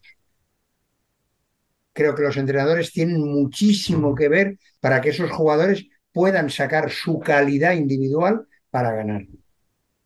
Por eso os había dicho yo, eh, ¿haríais el mismo porcentaje que habéis hecho a los partidos por lo que influyen los entrenadores en el buen juego del equipo? ¿El mismo porcentaje? No. O sea, ya te digo que, yo que no. que ya calibráis que hay entrenadores que ayudan a ser mejores a los jugadores y al equipo más que otros que a lo mejor lo que hacen es que sean peores el los jugadores y el equipo. O peores. No, a lo mejor yo, fíjate, en el caso de la Copa España, que al final son equipos todos muy top, yo no diría peores, pero sí que aportan menos. O sea, que el peso de lo que puede aportar ese entrenador a su equipo es menor que el de otros. Pues ahí te digo la- lo que dice Pet Marí. Si tú durante seis meses entrenando no creces, decreces. Sí, y además eh, son dos entrenadores completamente distintos. Duda mm, cuántos partidos ha jugado este tipo como entrenador, porque creo que es lo importante, porque Javi también ha jugado muchos, pero entrenados cuántos. Y más en una Copa de España. Además, fíjate, voy a decir una cosa que no la había dicho nunca, ¿eh? mm. Muchas veces los entrenadores eh, son el reflejo de lo que eran como jugadores. O sea, si tú analizas, vamos a ver, en, en toda cosa que dices, la excepción confirma la regla. No puede ser el 100%. Eh, lo, lo que dices siempre no se cumple. Pero la mayoría de que cuando jugadores eran jugadores que la idea del equipo era, su responsabilidad era hacer mejor a los demás para hacer crecer al equipo, son los mejores entrenadores que hay. Los que su idea eran, yo hago mejor al equipo, si yo soy el mejor, después como entrenadores son peores. Todos no, no es así, pero míralos. Bueno, no quiero acabar este debate sin preguntaros por ese pronóstico que todos estamos pensando ahora mismo, que es quién va a ser el campeón y quién va a ser el MVP del torneo. Miki, ¿te mojas? Sí. Yo, campeón, probablemente tiene muchos números Barça. Ahí no hago nada. Pero el, M- el MVP sí que creo que va a ser Sergio. Creo que va a ser un jugador que, que si el Barça es campeón, él va a ser el MVP seguro. Puedo comprar lo de Miki, pero para ser distinto y siendo coherente con mis pronósticos, los de hoy y los de Navidades, eh, diré que Jaén y si al menos gana Jaén, pues me haría ilusión que el MVP sea Matías Rosa. Dani, Miedo me da, ¿eh? Hostias, que dos de tres no digamos a Barça me preocupa. No sé en qué sentido. Yo voy a decir Jaén también. Y MVP es que lo fácil sería decir a Chino. Pero yo por, voy a decir, tampoco me la voy a jugar mucho. Venga, Alan Bradley. A mí es que me va la marcha. A ver. Campeón Valdepeñas, MVP Paul Pacheco. Muy bien tirado. Eliminando a Inter en semifinales. Ahí ya no voy a entrar, pero yo tenía la pedrada en Navidad desde que Valdepeñas iba a ser campeón de Copa y ahí queda. Bueno. Sería, sería para todo el mundo del fútbol sala que, como ha dicho Biel, eliminara a Interview y fuera el goleador por Pacheco. eh, son situaciones de esas que dices, ostras, si pasa eso, Eh, Es morbazo, las cosas como son. Sí, sí. ¿no? O, o que Interview fuera campeón con Lazarevic. Sí, También. pero ya no es lo mismo. No es lo mismo, no es lo mismo, no es lo mismo. Sí, el porculillo ese que da los de Paul no lo dan al revés. Bueno, pues eh, Miki, muchísimas gracias, infinitas gracias por pasarte por aquí una semana más, porque es que es siempre un placer tenerte por aquí. Sabes que me lo paso muy bien con vosotros. Biel, ¿hay columna esta semana? Eh, lo intentaré, pero sí, sí. Y tú, Dani, te quedas ahora, ¿no? Hombre, hombre, co- con la señorita que viene ahora como para no.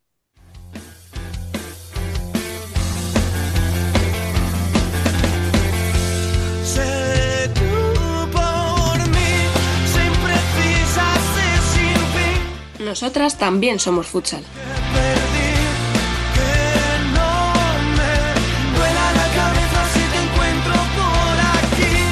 Vamos ya con el Ellas son Futsal, en el que sigue por aquí Dani y se incorpora Franca, que muy buenas. Muy buenas, compañeros. Eh, vamos a pasar un poco de puntillas o no sobre esta jornada que hemos tenido esta semana, porque tenemos invitada luego después, ¿no, Dani? Sí, a ver, eh, ya sabemos que aquí en Futsal Corner tenemos las cosas, pues las tradiciones, tenemos nuestras tradiciones y hay una señorita que lleva el 7 y viste de naranja que en su día fue la primera invitada porque ganó la Supercopa la femenina allá por el 2019 y hicimos un poco la broma, ¿no? De, pues no, nos vemos en el siguiente título y, y claro, es que ha entrado más veces en el podcast que Alba, ¿sabes? O sea, Vaya palo. Acabamos de empezar y ya le ha caído el primer palo a Alba. Yo no digo pero con más. mucho cariño. Joder. Podría decir que estaba preparado, pero es que me sale solo, lo siento. No, no voy con maldad. Sí, sí. Esto, esto no es de guion, ¿eh? O sea, las cosas como son. Joder. Bueno, lo dicho, vamos con, con ese pequeño análisis de la jornada.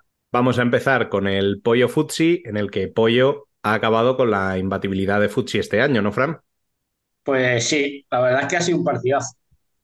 Ha estado el partido muy competido. Ha tenido más ocasiones Fulsi, pero claro, se ha encontrado con una Sandra que está haciendo una temporada de escándalo. Y lo bueno que tiene Pollo es que va siempre, o sea, parece que no es mucho el ritmo que pone, pero siempre el mismo ritmo los 40 minutos. Cambia, las cuatro que salen siguen igual, vuelve a cambiar, las otras cuatro siguen igual. Y ha habido un momento que Fulsi ya se empezó a desesperar. Cuando veía que no marcaba y que se empezaba a llegar al final, Fulsi se empezó a desesperar. Y la última jugada, bueno, el gol de, de Pollo ha sido un balón largo a esta jugadora que desde la temporada pasada en Orense ya se estaba saliendo y se sigue saliendo. En Pollo, balón al media vuelta, balón al área y gol de Rocío. Escucha, es que la jugada parece una tontería, pero es primero el saque de Sandra, como la Claro. pone donde Sí, quiere sí, ponerla, Laura Cuña, la, o sea, cómo la controla casi en la línea y se gira y la Se mete al corazón del área, sí, o sea, sí. porque me puede decir, ay, suerte, la he puesto a ver. si-". No, No, no, no, o sea, yo creo que estaba la jugada muy preparada, porque Rocío aparece perfecta donde tiene que aparecer, o sea, es una jugada de estrategia, o sea, es estrategia, pero sin que tenga, o sea, no es falta, no es un córner, eh, es un saque de puerta preparado. Sí, es que además se ve que cuando ya va el balón arriba y la para Laura, Rocío ya sale corriendo, porque sabe que, va- que el balón va- y además que ella sale corriendo convencida de que el balón va a ir allí.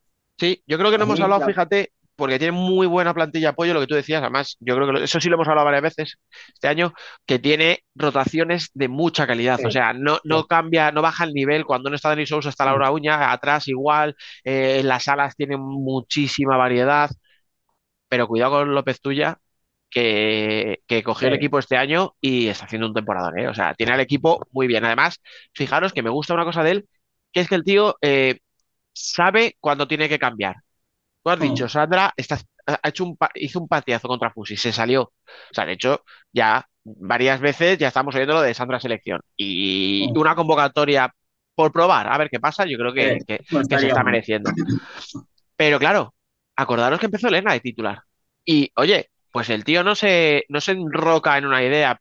Ponía a Elena, no digo que sea una portera mejor que otra, pero digo, ponía a Elena, luego se dio cuenta de que Sandra estaba en mejor momento de forma, la pone, no pasa nada, ¿sabes? O sea, eh, a la jugadora la rota cuando tiene, como además tiene plantilla, iba a decir de sobra, entienda, entenderme la, la expresión, eh, va dejando fuera a una, a otra y no tiene ningún problema con nadie. O sea, No, no. a ver, entonces me gusta por eso, porque también el tío toma decisiones que parecen que no, que no suenan mucho, pero coño, que hay que tomarlas. No, y aparte, es que el tío, yo el partido que jugaron aquí, que estuve ahí encima viendo los tiempos muertos, es un tío que da cuatro o cinco consignas y no, no necesita hablar mucho. O sea, él habla cuatro o cinco cosas, hacemos esto, hacemos esto, estamos fallando, hay que, hay que corregir esto y ya está. Y van todas a una. Y aparte, lo que dices tú de las porteras, es que encima hay un penalti y sale la otra portera al penalti. No, no, que- Y y claro, pero, haciendo un partidazo. pero ves, las tiene enchufadas sin tener que darle 20 minutos a cada una. O Sí, sí, sí, sí.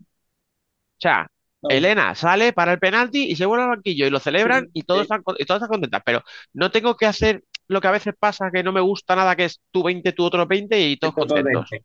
¿Sabes? Y Es no que Es que. Dani, yo no sé hasta qué punto eso de tu 20 y otro y yo Sí. otros 20 mantiene en tensión a las dos. Ya, yo ya Sí. sabéis mi opinión y ya lo he dicho mucho, o sea, no me lo voy a repetir. No, la verdad Pero- que, a ver, el pollo está, a lo que llevamos hablando de pollo, pero con este triunfo ya ha terminado de decir que estamos aquí. Total. Ojito que estamos aquí. Sí. O sea, ese partido también, os digo, era mucho más importante para Apoyo que para Sí, Futsi. sí, que, que para sí, sí. Futsi va a seguir siendo líderes, pasará lo que pasara en la jornada. Encima, mira, se encuentran con el pinchazo de Burela, con lo cual, sí, vale, Pollo te recorta, pero, pero Burela ya Sí. solo te ha, te- ha quitado un puntito en vez de tres, ¿sabes? no era un partido dramático si lo perdías en la cancha del tercero, que ahora- bueno, del segundo ahora, vienes de la Supercopa, que había sido un varapalo, o sea, yo este partido me sorprende más, no el hecho de que lo pierda Fuxi, lo que os digo, sino Sí. del hecho de que se quede a cero. Sí, que no marque. Es verdad que podía haberlo marcado y se mereció meter Sí. alguno, ¿sabes? Eh, Pero, oye, a mí me gustó, ya te digo, o sea, me gusta más el, el verlo, ¿no? Como, como eso, como un partido que Pollo ha ido con todo y al final, mira, ha, encon- ha encontrado, entre comillas, ¿no? Porque no lo ha encontrado, lo ha buscado. El gol a última hora y, y a- yo creo que lo puso, o sea, esto es un golpe de estado a, a- al dueto de cabeza, o sea, sí, exacto. La pena es que Pollo no esté en la fase final de la Copa. La. Esa ¿y es la por, pena. ¿y por qué? ¿Quién, le- quién le tocó? Fusi, Pues Fusi. tuvo que ir a la estación, es que claro, Pues- o sea, Es una pena ese sorteo. Realmente claro. que, les, que les cayese quien les cayó. claro, es lo Porque sí que es cierto que parece que a partido único sí pueden Sí, estar exacto. peleando a las dos Por grandes. eso te digo, que hubiera sido, en la Copa hubiera sido, yo creo que uno de los muy difíciles de, de ganar. Al Mm. final, joder, pues siempre estaba bien, coño, y, y la- yo creo que hasta cualquier jugador lo, lo sabe. Todas querrán ganar, pero también saben que lo bueno para el fútbol sala no es que siempre, siempre gane la Dortmund, Eh, siempre. no, o sea, claro. si esto es. Burela Fusi, Burela Fusi, Burela Fusi, Burela Fusi, No, ¿sabes? Das la sensación como que el resto no están ahí, bueno, para acompañar, para, bueno, para, para- venga, Mm. así nos entretienes un poquito durante la temporada, pero cuando vienen los títulos, venga, quítate. Bueno, por eso nos gustaba que Torreblanca llegara a la final de la, o, o Roldán, Sí. nos hubiera gustado igual, eh, de la Supercopa. Sí. Y por eso, pues oye, yo ya lo digo, yo en la Copa de la Reina, pues si cae un Burela Fusio en cuartos, pues tan contento, porque Pues sí, vamos a ver un partidazo y encima sé que van a tener más opciones otros equipos. Oye, pues mira, sí. El segundo de los partidazos que tuvimos este fin de semana fue el Lourense Torreblanca, que se decidió también por la mínima. Y cuéntanos un poquito, Dani, cómo fue ese partido. pues eh, hu- hubo dos partidos. O sea, la primera parte fue entretenida, pero sin puntería. Es verdad que en la primera parte, tanto Usía, que ya parece que se ha sentado ya del todo en la portería de Orense, o sea, vale, ya sabemos que se retira al final de este año y yo creo que Mondo ya ha ido haciendo esa transición y yo creo que ya más o menos, o sea, no digo que no vaya a jugar Vane, pero yo creo que ya está más o menos eh, definitiva esa, esa- ese movimiento. Hizo muy buena primera parte y por eso Torreblanca no hizo ningún gol. Sí que es verdad que hizo un par de palos, y al revés os, digo lo mismo. O sea, Sara volvió a sacar un par de jugadas claras de, Orense. Recuerdo, creo que era, fue una candela la primera parte, brutal. Sí. Pero, o sea, era un buen partido y era un partido para haber metido algún gol. Pero bueno, se va 0-0 y, y además me acuerdo que en la narración eh, el comentarista lo dice, ¿no? Algo así como, bueno, un 0-0, pero no se vayan que en la segunda vendrán los goles. Y efectivamente así fue. Sí, al final, pues cuando las piernas empiezan a fallar un poco, lo que me sorprendió, fíjate, o fijaros, perdón, es que las piernas no le fallaran a Torreblanca, porque venía del esfuerzo es- de la, sí. claro, es que venía de lo- del esfuerzo de la Supercopa de los dos partidos y acordaros cómo jugó la final de la Supercopa Melilla, que estaban con las mulillas. Y, joder, pues no, no, no se vino abajo el equipo en la segunda parte. eh, ya lo dije el otro día y lo, y lo repito, creo que Juliana eh, empieza a merecerse algunos titulares. Me parece que es una jugadora, además hizo un jugador, la, la acabó ella, me parece que aportó muchísimo. Y otra que me gustó fue Vía, que cada vez tengo más claro, o creo, creo tener más claro lo que hemos hablado aquí otras veces, que es una Sí. jugadora que vive muy bien en un segundo plano, en- o sea, sin la presión, sin el foco. Cuando estaba Emily rendía porque no era ella, volvió a rendir cuando llegó Mandiña porque el foco lo tenía Mandiña y ahora en la Supercopa otra vez ah, me decíamos, ojo que Villa llega, pues Sí. se dio la Pasó de hostia. puntilla. Sí. Y ahora me parece que volvió a jugar bastante bien contra, contra Orense. Entonces tengo esa sensación de que juega mejor cuando no tiene la presión de, o la responsabilidad, digamos. Sí. Pero ya os digo, o sea, el partido estuvo muy entretenido, muy disputado. Para mí, Orense saca, saca tarde el portero jugador. Creo que tenía que haberlo intentado un poquito antes. Pero bueno, son, ya son detalles. O sea, el Sí. partido estuvo- Además, es que además hay una, hay una parada de Sara en el último casi segundo, a un taconazo de Iría, que era el 2-2, pero brutal. Brutal la parada que se saca Isar. El partido estuvo muy bien. O sea, y lo que ya habíamos comentado, que ya lo iba a tener complicado porque se venía de una buena marcha y está haciendo muy bien las cosas. Pero el paso que ha dado Orense con esta victoria, ahí va Torreblanca con esta victoria es muy importante, ¿eh? y más con el, con el resultado de Roldán. Eso es, y ese precisamente es el tercer partido que, que quería comentar hoy. Eh, pude vivirlo en directo, allí en Alcorcón, no en los cantos, porque están cambiando la pista. Del, Cu- del cuidado. ¿no? Que, que casi, casi. Vamos, si me descuido, me había presentado en los cantos, ¿eh? O sea, A, a- a verlo por el móvil. sí, sí. Y bueno, yo debo decir que, que me gustó mucho Roldán, a pesar del resultado, que hicieron muy buen partido. De hecho, la primera parte fue suya totalmente. O sea, si se fueron solamente 1-0 al descanso, o 0-1, perdón, fue porque se encontraron con una estela espectacular. Otra semana más. Otra semana más. Sí, sí, que- pero, pero es así. O sea, Estela sostuvo durante gran parte del partido, incluso también en la segunda parte, al Corcón. ¿Qué fue lo que salvó al Corcón? Los primeros 5 o 10 minutos de la segunda parte, en los que estuvieron arrolladoras. O sea, la intensidad que no habían tenido en la primera, la sacaron en esa segunda parte, robaron tres balones clarísimos y de esos tres, dos fueron para adentro. Dos para adentro, sí. Es que ese es el Alcorcón, o sea, eso es lo que necesita Alcorcón, o sea, Alcorcón tiene que vivir de eso, de la intensidad, de las contras, de, de- de- de llevar el partido a, a un nivel muy alto, o sea, a Roldán le gusta más un juego de control, a lo mejor Pausado, más sí. pausado, claro, Sí. y, y, y, y Alcorcón necesita lo contrario, cuando Alcorcón Sí. consiguió imponer su, su ritmo, pues lo rompió. Sí, es que más desde, el, desde el cambio de entrenador, eh, Alcorcón está intentando salir más desde atrás. Sí, eso es un hecho. eso también es verdad. está viendo Sí. y no sé hasta qué punto las jugadoras de momento están cómodas con ello. Pero El tercero, pues viene en el 5 para 4 ya.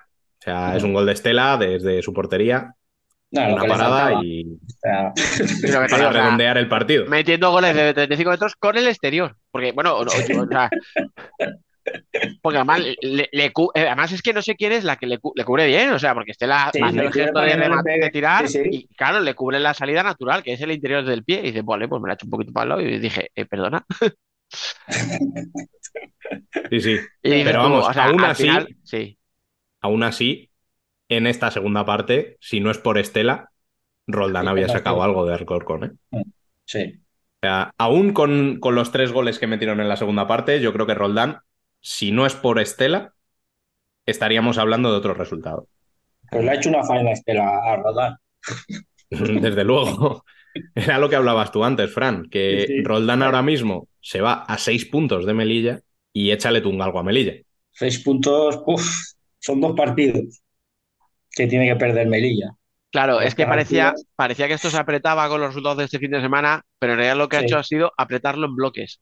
Sí, Porque lo de Pollo lo que ha hecho es abrir brecha, porque claro, ha ganado Pollo y ha ganado Melilla, que son las dos que iban tercera y cuarta. O sea, claro, se acercan a la cabeza, pero realmente, ¿quién Se estaba por detrás? Claro, se separan de la que estaba detrás. claro, o sea, pierde Roldán, pierde Orense, eh, pues ¿qué ha pasado? Claro, sí, pues ahora Alcorcón de repente se ve sexta, pero, pero se ve a, a- a nueve puntos. Nueve ¿sabes? puntos. Sí, sí, Claro. sí, mucha distancia. Claro, se acerca a Roldán, ha adelantado a Orense, tal, pero realmente es lo que os digo, o sea, estando muy lejos. Sí. ha, apre- ha apretado la pelea por el quinto puesto, pero es que el quinto puesto eh, y No el da sexto, mm, no sé si a nivel premios a final de temporada la federación dará en función de la posición o algo, le dará No. unos chicles, pero vamos, más allá de eso, A ver, también te digo. Dani, que en dos semanas Sí, eh, le toca a Melilla venir al Corcón, ¿eh? sí. Ahí, es- ahí va a estar el key de la cuestión. es mucha tela que cortar, ¿eh? Son nueve puntos, Sí. o sea, Es, es mucha Sí, sí. tela, pero es un balón de oxígeno para Roldán. Exacto. Y Ah, Alcorcón bueno, es capaz de sacar algo. Sí, sí. ya no lo digo, ya no lo digo Claro. de cara al Corcón, que Pensaba que muy decía por lejos, Alcorcón, digo, claro, No, no, no, no. que te sigues Es quedando a seis Roldán. puntos aunque ganes. claro, Es yo por pensaba en eso, es verdad, sí, Pero- sí. Roldán puede respirar un poco si Alcorcón es capaz de volver a sacar otra Sí. victoria o incluso un empate de, de ese partido. Es que, escúchame, es que que yo- son, eh, yo- son, son las dos semanas que van a decidirlo todo, si os dais cuenta. sí, sí, Porque es que tú has dicho, dentro de dos semanas, Melilla, eh, Alcorcón. Bueno, Sí, Alcorcón, la semana que viene en Melilla Roldán. Eso es. Es que la semana que viene Roldán tiene Sí. que ir a Melilla. sí. Y yo creo que ahí se va a decidir mucho ese cuarto puesto. También lo digo, a ver cómo llega eh, Roldán. Porque entre Sí. las bajas y que, oye, una semana a Burela, la siguiente a Madrid y la siguiente a Melilla. Son Sí, tres no semanas es- seguidas viajando y no son viajecitos de media No. hora por carretera, ¿eh? O sea, No, no, no. Además es que le está costando mucho este año a Brondan. No está teniendo la suerte de, bueno, ya lo hemos hablado una vez, de cada puerta no está teniendo la suerte que ha tenido estos otros años. lo que pasa que, bueno, pues oye, es lo que decimos. Eh, yo, vamos, yo lo veo así, ¿eh? Lo mismo todo está exactamente igual o tal. A mí me da la sensación de que estas dos semanas nos van a decir si el top 4 se cierra o Sí, no sí, se cierra. Sí, yo creo que sí. Porque como Melilla le dé por ganar los dos partidos, chao. O sea, Ya está. Sí, sí, adiós. Y luego, yo no sé si comentar, que yo creo que deberíamos, eh, cómo se está quedando el último puesto del descenso, ¿eh? Buah, vale. Porque es No que sin comerlo ni beberlo, Leganés de repente se ha metido ahí. Y, y, a ver, Leganés se ha metido ahí y porque Marín ha sacado lo que tenía que sacar. Porque si Marín llega a perder ese partido, ojito.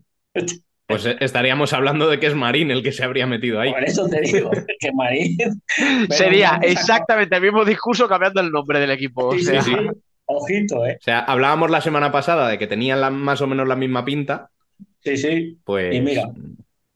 Y el que con la tontería está sacando las cosas adelante es el Sala. Porque lleva dos triunfos, bueno, un triunfo y un empate que, ni, o sea, ni por asomo contaba con ello. Pero, pero ni por asomo. ya, pero escucha, aún así sigue en descenso. Sí, sí, sí, sí, pero O sea, si, cuando, o sea, pero si cuando se te da bien, no te permite No, salir, eh, malo, mala cosa. Sí. que ojo, un empate contra Burela es un puntazo. O sea, es un punto que, que nadie contaba con él. Pero acordaros de lo que os dije de, de Rayo. Sí. No, es que Rayo tenía que ganar sí o sí. O sea, Rayo si no llega a ganar a Juventud, Claro, eh, pero- la pero lo- semana que viene, y ya estamos en las mismas otra vez, vuelve a ser clave aquí. sí, sí. Rayo va a Navalcarnero, Andaba al Carmelo. Leganés a Burela Sí, sí. y Sala Zaragoza va a Elche. Sí, sí, sí. Es que. O sea, es su momento. sí, si sí, quieren salir que- de ahí, Sí, es su momento. tiene que ganar sí o sí. Tiene que ganar sí o sí.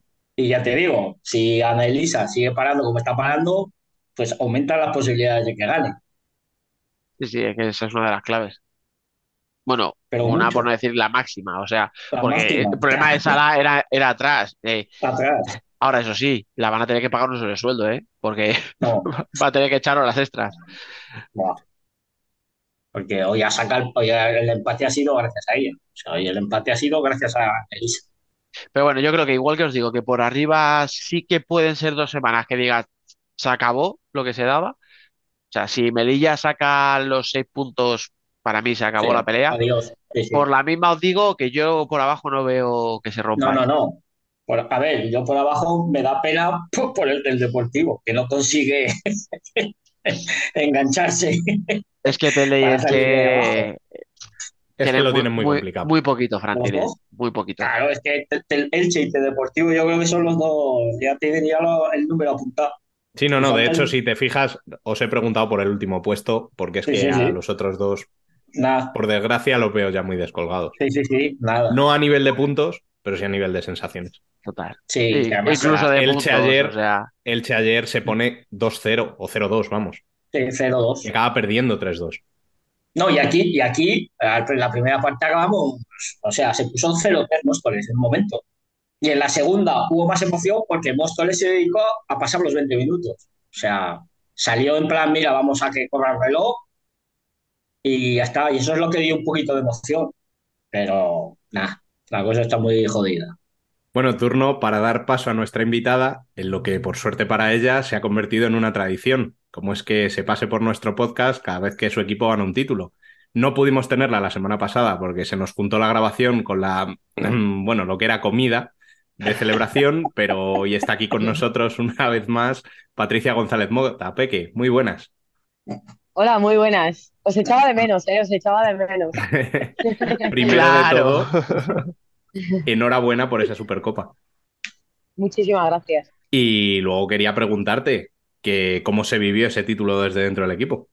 Pues la verdad es que era como muy deseado, ¿no? Eh, no acabamos bien la temporada pasada, fue un palo perder el playoff, pero no por perderlo, sino cómo lo perdimos.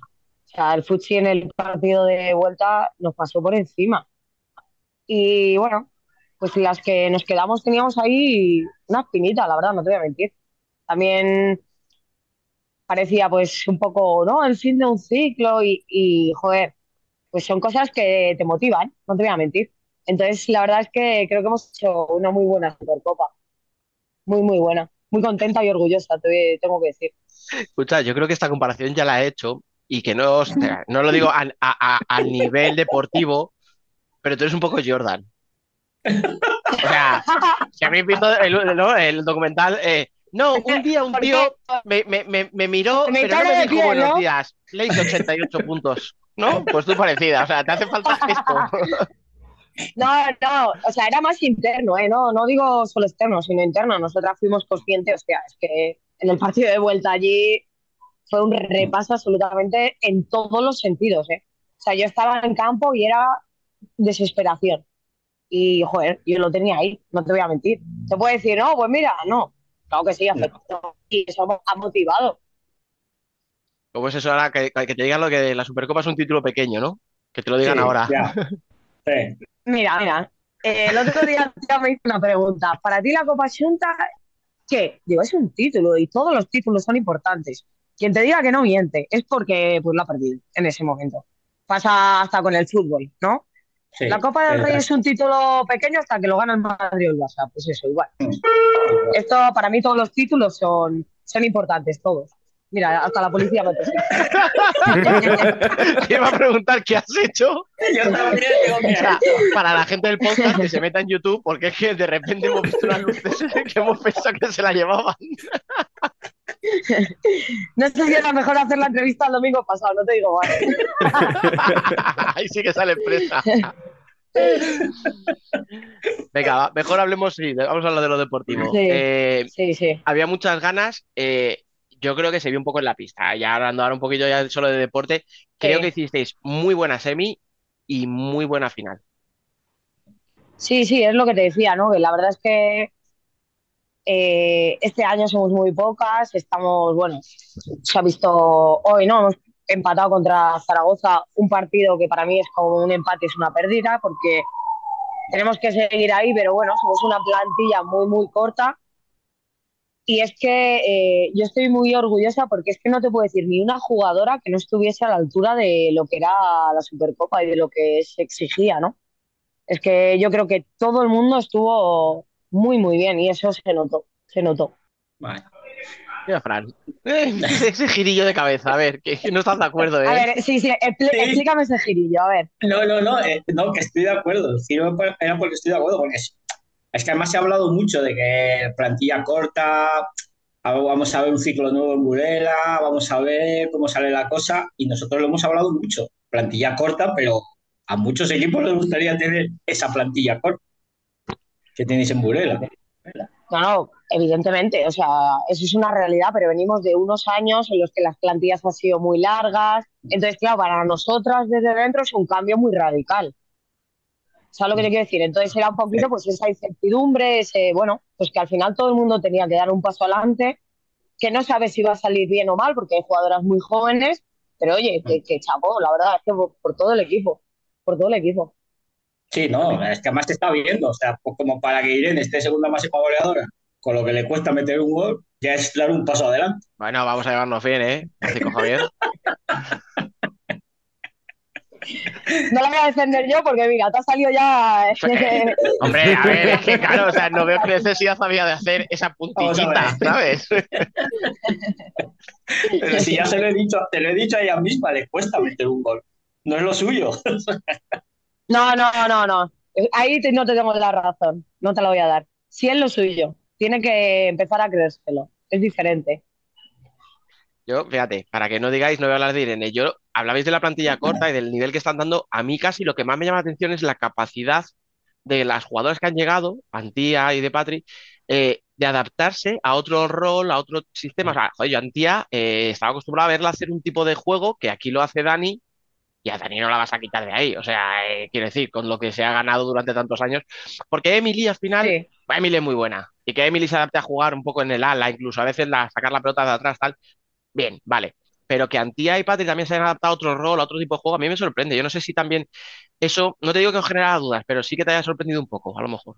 A ver, a mí Antía creo que no estaba en el sitio donde tenía que estar, entonces creo que le va a venir muy bien donde está ahora, que es de cara a puerta. No creo que sea, es lo que tú has dicho, ¿no? No puedes quitar a Dani, pero porque no es tu sitio. Es como si yo me intento poner de portera, imposible. Hay cosas que... Sí me ha sorprendido mucho Patrick. Creo que tiene una visión de juego que a mí me gusta mucho, porque lee el juego, y en ese sentido sí. Antía creo que ahora está pues en una posición que es, le es mucho más beneficiosa. Antía tiene muy buen uno contra uno, tiene mucha fuerza física y, y ahora mismo creo que incluso ella se siente más a gusto. Ahí, ahí estoy de acuerdo contigo. Yo también, lo de Antía lo pienso, yo también pienso lo mismo. De que está mejor de, de ala que jugando de pivo.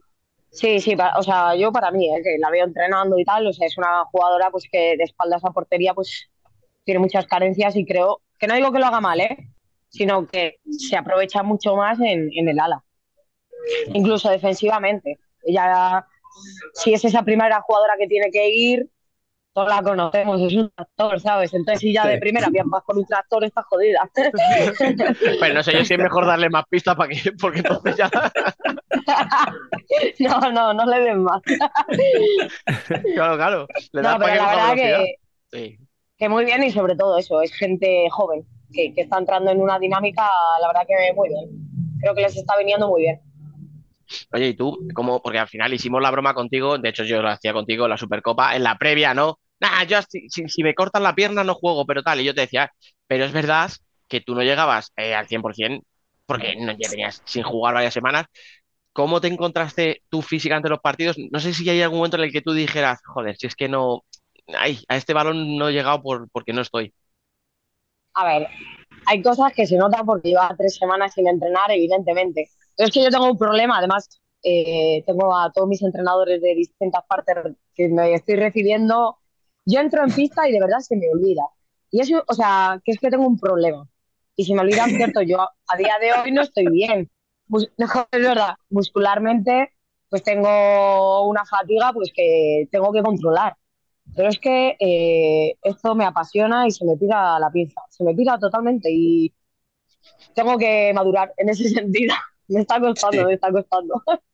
Sí, pero además, es, que, es que además eso que dices se te ha visto hoy en una jugada. Que el balón ya se iba afuera, que estabas de portera jugadora y has salido, digo, ¿a dónde va la loca esta? Si no va a llegar al balón. Y yo sigo corriendo hasta el final. Tengo, tengo que madurar. A mí cuando era joven me decían, cuando seas mayor, empiezas a jugar sin correr. Sí, Entonces yo por eso me creo que soy, me, me creo porque por eso que soy joven, ¿sabes? Digo, pues yo sigo corriendo, tengo- estoy en la flor de la vida. No, no, eres, eres joven, eres joven, ¿vale? O sea, yo me voy a poner en modo coach motivacional, eres joven, pero porque yo soy mayor que tú, con lo cual si tú no lo eres, Depende con quién te compares. efectivamente. No, pero es verdad lo que dice Fran. Eh, yo, de hecho, a mí me ha sorprendido que jugaras contra la Sala Zaragoza, pues yo pensaba, digo, bueno, ahora una semana para recuperarse un poco, ¿no? Porque estará cargada o algo de los dos partidos, ¿para qué, no? No, lo de hoy ha sido. No lo voy a comentar, pero porque me, me pilla muy, muy caliente, pero bueno, tengo que madurar en ese sentido y ese es un palito para mí, ese es un palo para mí. Te pilla muy caliente y hace, cuando estamos grabando, nueve horas que ha terminado el partido. O sea, Sí, o sea, fíjate. Fíjate, fíjate, fíjate. claro, claro, que la gente no se piense que estamos hablando diez minutos después. No, no, no, no, no. No, no, No, pero no. escucha, yo, o sea, no, no es, no es caso tuyo. O sea, de hecho, esta jornada hemos visto que Fuchi ha perdido, que a vosotras os ha costado sacar un empate de Zaragoza. Eh, Melilla sí que ganó, pero gana por la mínima en Orense. Obviamente es una pista difícil, no digo que no. Y Roldán ha perdido, y Sí. además, Fusi lo pierde en la segunda parte. Eh, Roldán lo pierde en la segunda parte. O sea, yo creo que no sé si un tema anímico o físico, pero que se os ha notado a las, a los que, a las que veníais de la Supercopa, ¿no? Eh, sí, claro. Al final es una jornada que tú has tenido líder, o sea, has tenido competición y hay, equipos que no. Pero no es excusa. En, en nuestro, en nuestro punto, yo te voy a decir, no es excusa. Y, y lo de hoy, pues tenemos que darle una vuelta. Porque sí, tú ganas una Supercopa, pero eres el Burela. Y hoy teníamos que haber ganado, y eso es una realidad. Como te digo que en la Supercopa puntito para todas, también te Hoy- digo que lo de hoy no podía pasar. Palito para todos. Sí, sí, esto es así, ¿eh? Ahí vamos todas unidas. Sí, Bueno, yo quería preguntarte eh, por la incorporación nueva que habéis tenido esta semana de Saki. ¿Qué, Sí. qué has podido ver Sí, de sí. ella y qué nos puedes contar de esa nueva incorporación? Juega de cuatro espectacular, tengo que decir. Yo el primer entrenamiento que ya estuvo y estuve fuera, ya te digo, por las molestias que, que estoy acarreando. Y es que se vio ya cuando jugamos contra Japón, eh, juegan de cuatro muy bien. Antes era un juego de cuatro muy mecanizado, con lo cual era muy fácil de defender, entre comillas. Eh, tiene una lectura de juego que a mí me gusta. Sí, es verdad que evidentemente era el primer entrenamiento y hay cosas pues, que se nota que no empasta, pero eh, muy bien. Aparte que tiene una rapidez que a mí personalmente me gusta, una intensidad defensiva que me gusta. Y Sí, hay alguien que- más bajito que Irene y que yo del. Joder, es que claro, como sigáis a ese nivel, acabamos jugando con los piripón, o sea. Oye, tú, eh, oye, tú. A ver. Casi, casi metro sesenta mido, ¿eh? A ver, me Casi, casi, pero casi. Sí, me gusta, macho. Joder. Un, un- un quinteto, tú, Irene, la japonesa. La cosa está. Uf, escucha, a intensidad a mí. Imagínate, imagínate en el peladao, en los entrenamientos. Pues por goles de cabeza no hay ninguno, claro. Porque sí que pretende.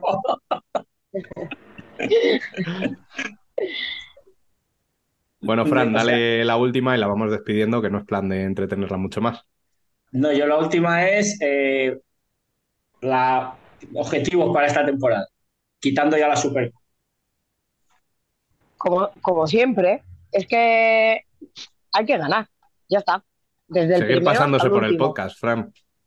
¿eh? Eso es. Se- seguir hablando con vosotros después de un este. Eh, es la primera vez que aparezco con vos, también tengo que decirlo. También. Eso es ¿Por qué, te hemos dado, por qué te hemos dado una semana para recuperarte? no te digo. Pero bueno, ganar y crecer como equipo. Hemos tenido muchos cambios, este año se está notando, entonces pues seguir creciendo unidas, tener la identidad que tenemos, ¿no? Que al final somos un equipo con mucha identidad, pues emplastarla con todas las nuevas y, y seguir. Evidentemente la cosa es ganar, que luego no se gana, pero por lo menos estar. Y sobre todo, eh, si perder, que no sea como, como el playoff anterior. Eso lo tengo aquí. Esta- no, que está- se pierda, pues. grabado. Eso es, que se pierda porque, bueno, pues hay, hay equipos muy buenos. A mí eh, el pollo ahora mismo me encanta. Vimos el partido el otro día en el bus y es un equipo que está muy, muy trabajado y que me gusta mucho. Mm. Pues eh, si es el Futsi, el ya sabemos cómo juega, es maravilla. Pero que sea eso, por, por- porque el resto lo hace mejor, no por regalarlo, Ah, ¿vale? Dentro una, una de... cosa, una cosa te voy a decir, me da que nadie va a querer jugar el tercero. O sea, me da que, ¿El qué? ¿Cómo, cómo? que nadie va a querer enfrentarse al tercero. O sea, Bueno, eso quiere decir, si nosotras estamos terceras, te, te digo, esto está mejorando y, y es de aplaudir. O sea, no me gusta verme tercera, pero bueno, pues eso es que hay que luchar y mira, en una semana nos enfrentamos al pollo, pues ya sabemos que nos enfrentamos al segundo. Ya no es como antes, Sí. entonces curita de humildad y a, a currar. No, ya no es una sorpresa. O sea, mm, mm, podíamos hablar las dos o tres primeras jornadas y tal, pero ya, además es que está mostrando una solidez del equipo. O sea, que decíamos el día del Mm. Che, uy, un 2-0 ahí, ramplón, con una jugada de estrategia, no sé qué. Bueno, vale, pues llega Fusi y le dejas hacer en 40 minutos. O sea, No, no, y, y es martillo pilón, ¿sabes? Es pum, pum, pum, pum, pum, pum, el mismo ritmo, el mismo ritmo. Bueno, pues eso, creo que, que es bueno lo que está pasando. Para fútbol sala español, para yo hoy no sé ni si voy a cenar todavía. yo sí lo que te digo, yo, o sea, sí, no, es lo que hablamos. Es lo que hablamos, Bueno. hay que matarlo. No, para sacarla del campo hay que matarlo. Lo dicho, mil gracias por pasarte una semana más por aquí y mucha suerte en lo que queda de temporada. Esperemos tener que recibirte muchas veces más.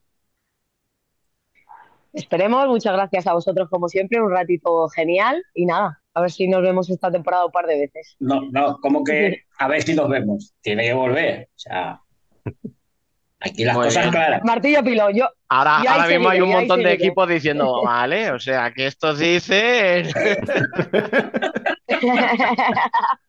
Bueno, y a vosotros dos, Fran, primero de todo, muchas gracias por estar una semana más aquí y nos escuchamos bien. estamos. Para eso estamos. A ver si ya para la que viene está la compañera. Y tú, Dani, disfruta de la copa y cuídate de ese catarro, majo. Sí, tengo tres días para recuperarme porque me cago en la leche. Qué desastre.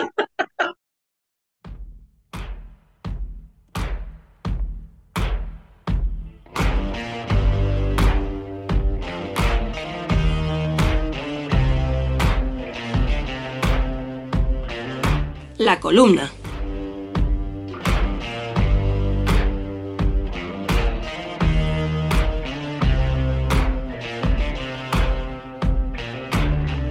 ¿Por qué me gusta tanto el fútbol sala? ¿Por qué me obsesiona hasta la locura el bote de un balón? ¿Por qué me fascinan los colores de las camisetas o el rugir de la hinchada jubilosa? ¿Por qué me eriza la piel el sonido de la bota golpeando el cuero? Muchas veces me paro a pensar e intento responder a estas preguntas y no consigo articular una respuesta. Entonces recuerdo. Recuerdo y me veo con 18 años asomado a la ventanilla del avión junto a mi madre y a mi hermano menor vislumbrando Madrid desde los cielos.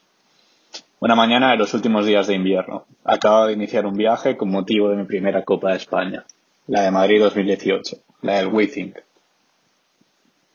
Una vez ya en la capital y de camino al Wizzing, me imaginaba cómo sería el pabellón repleto de aficionados, imaginando ríos de hinchas peregrinando hacia un mismo templo en busca del trofeo más mítico de nuestro deporte.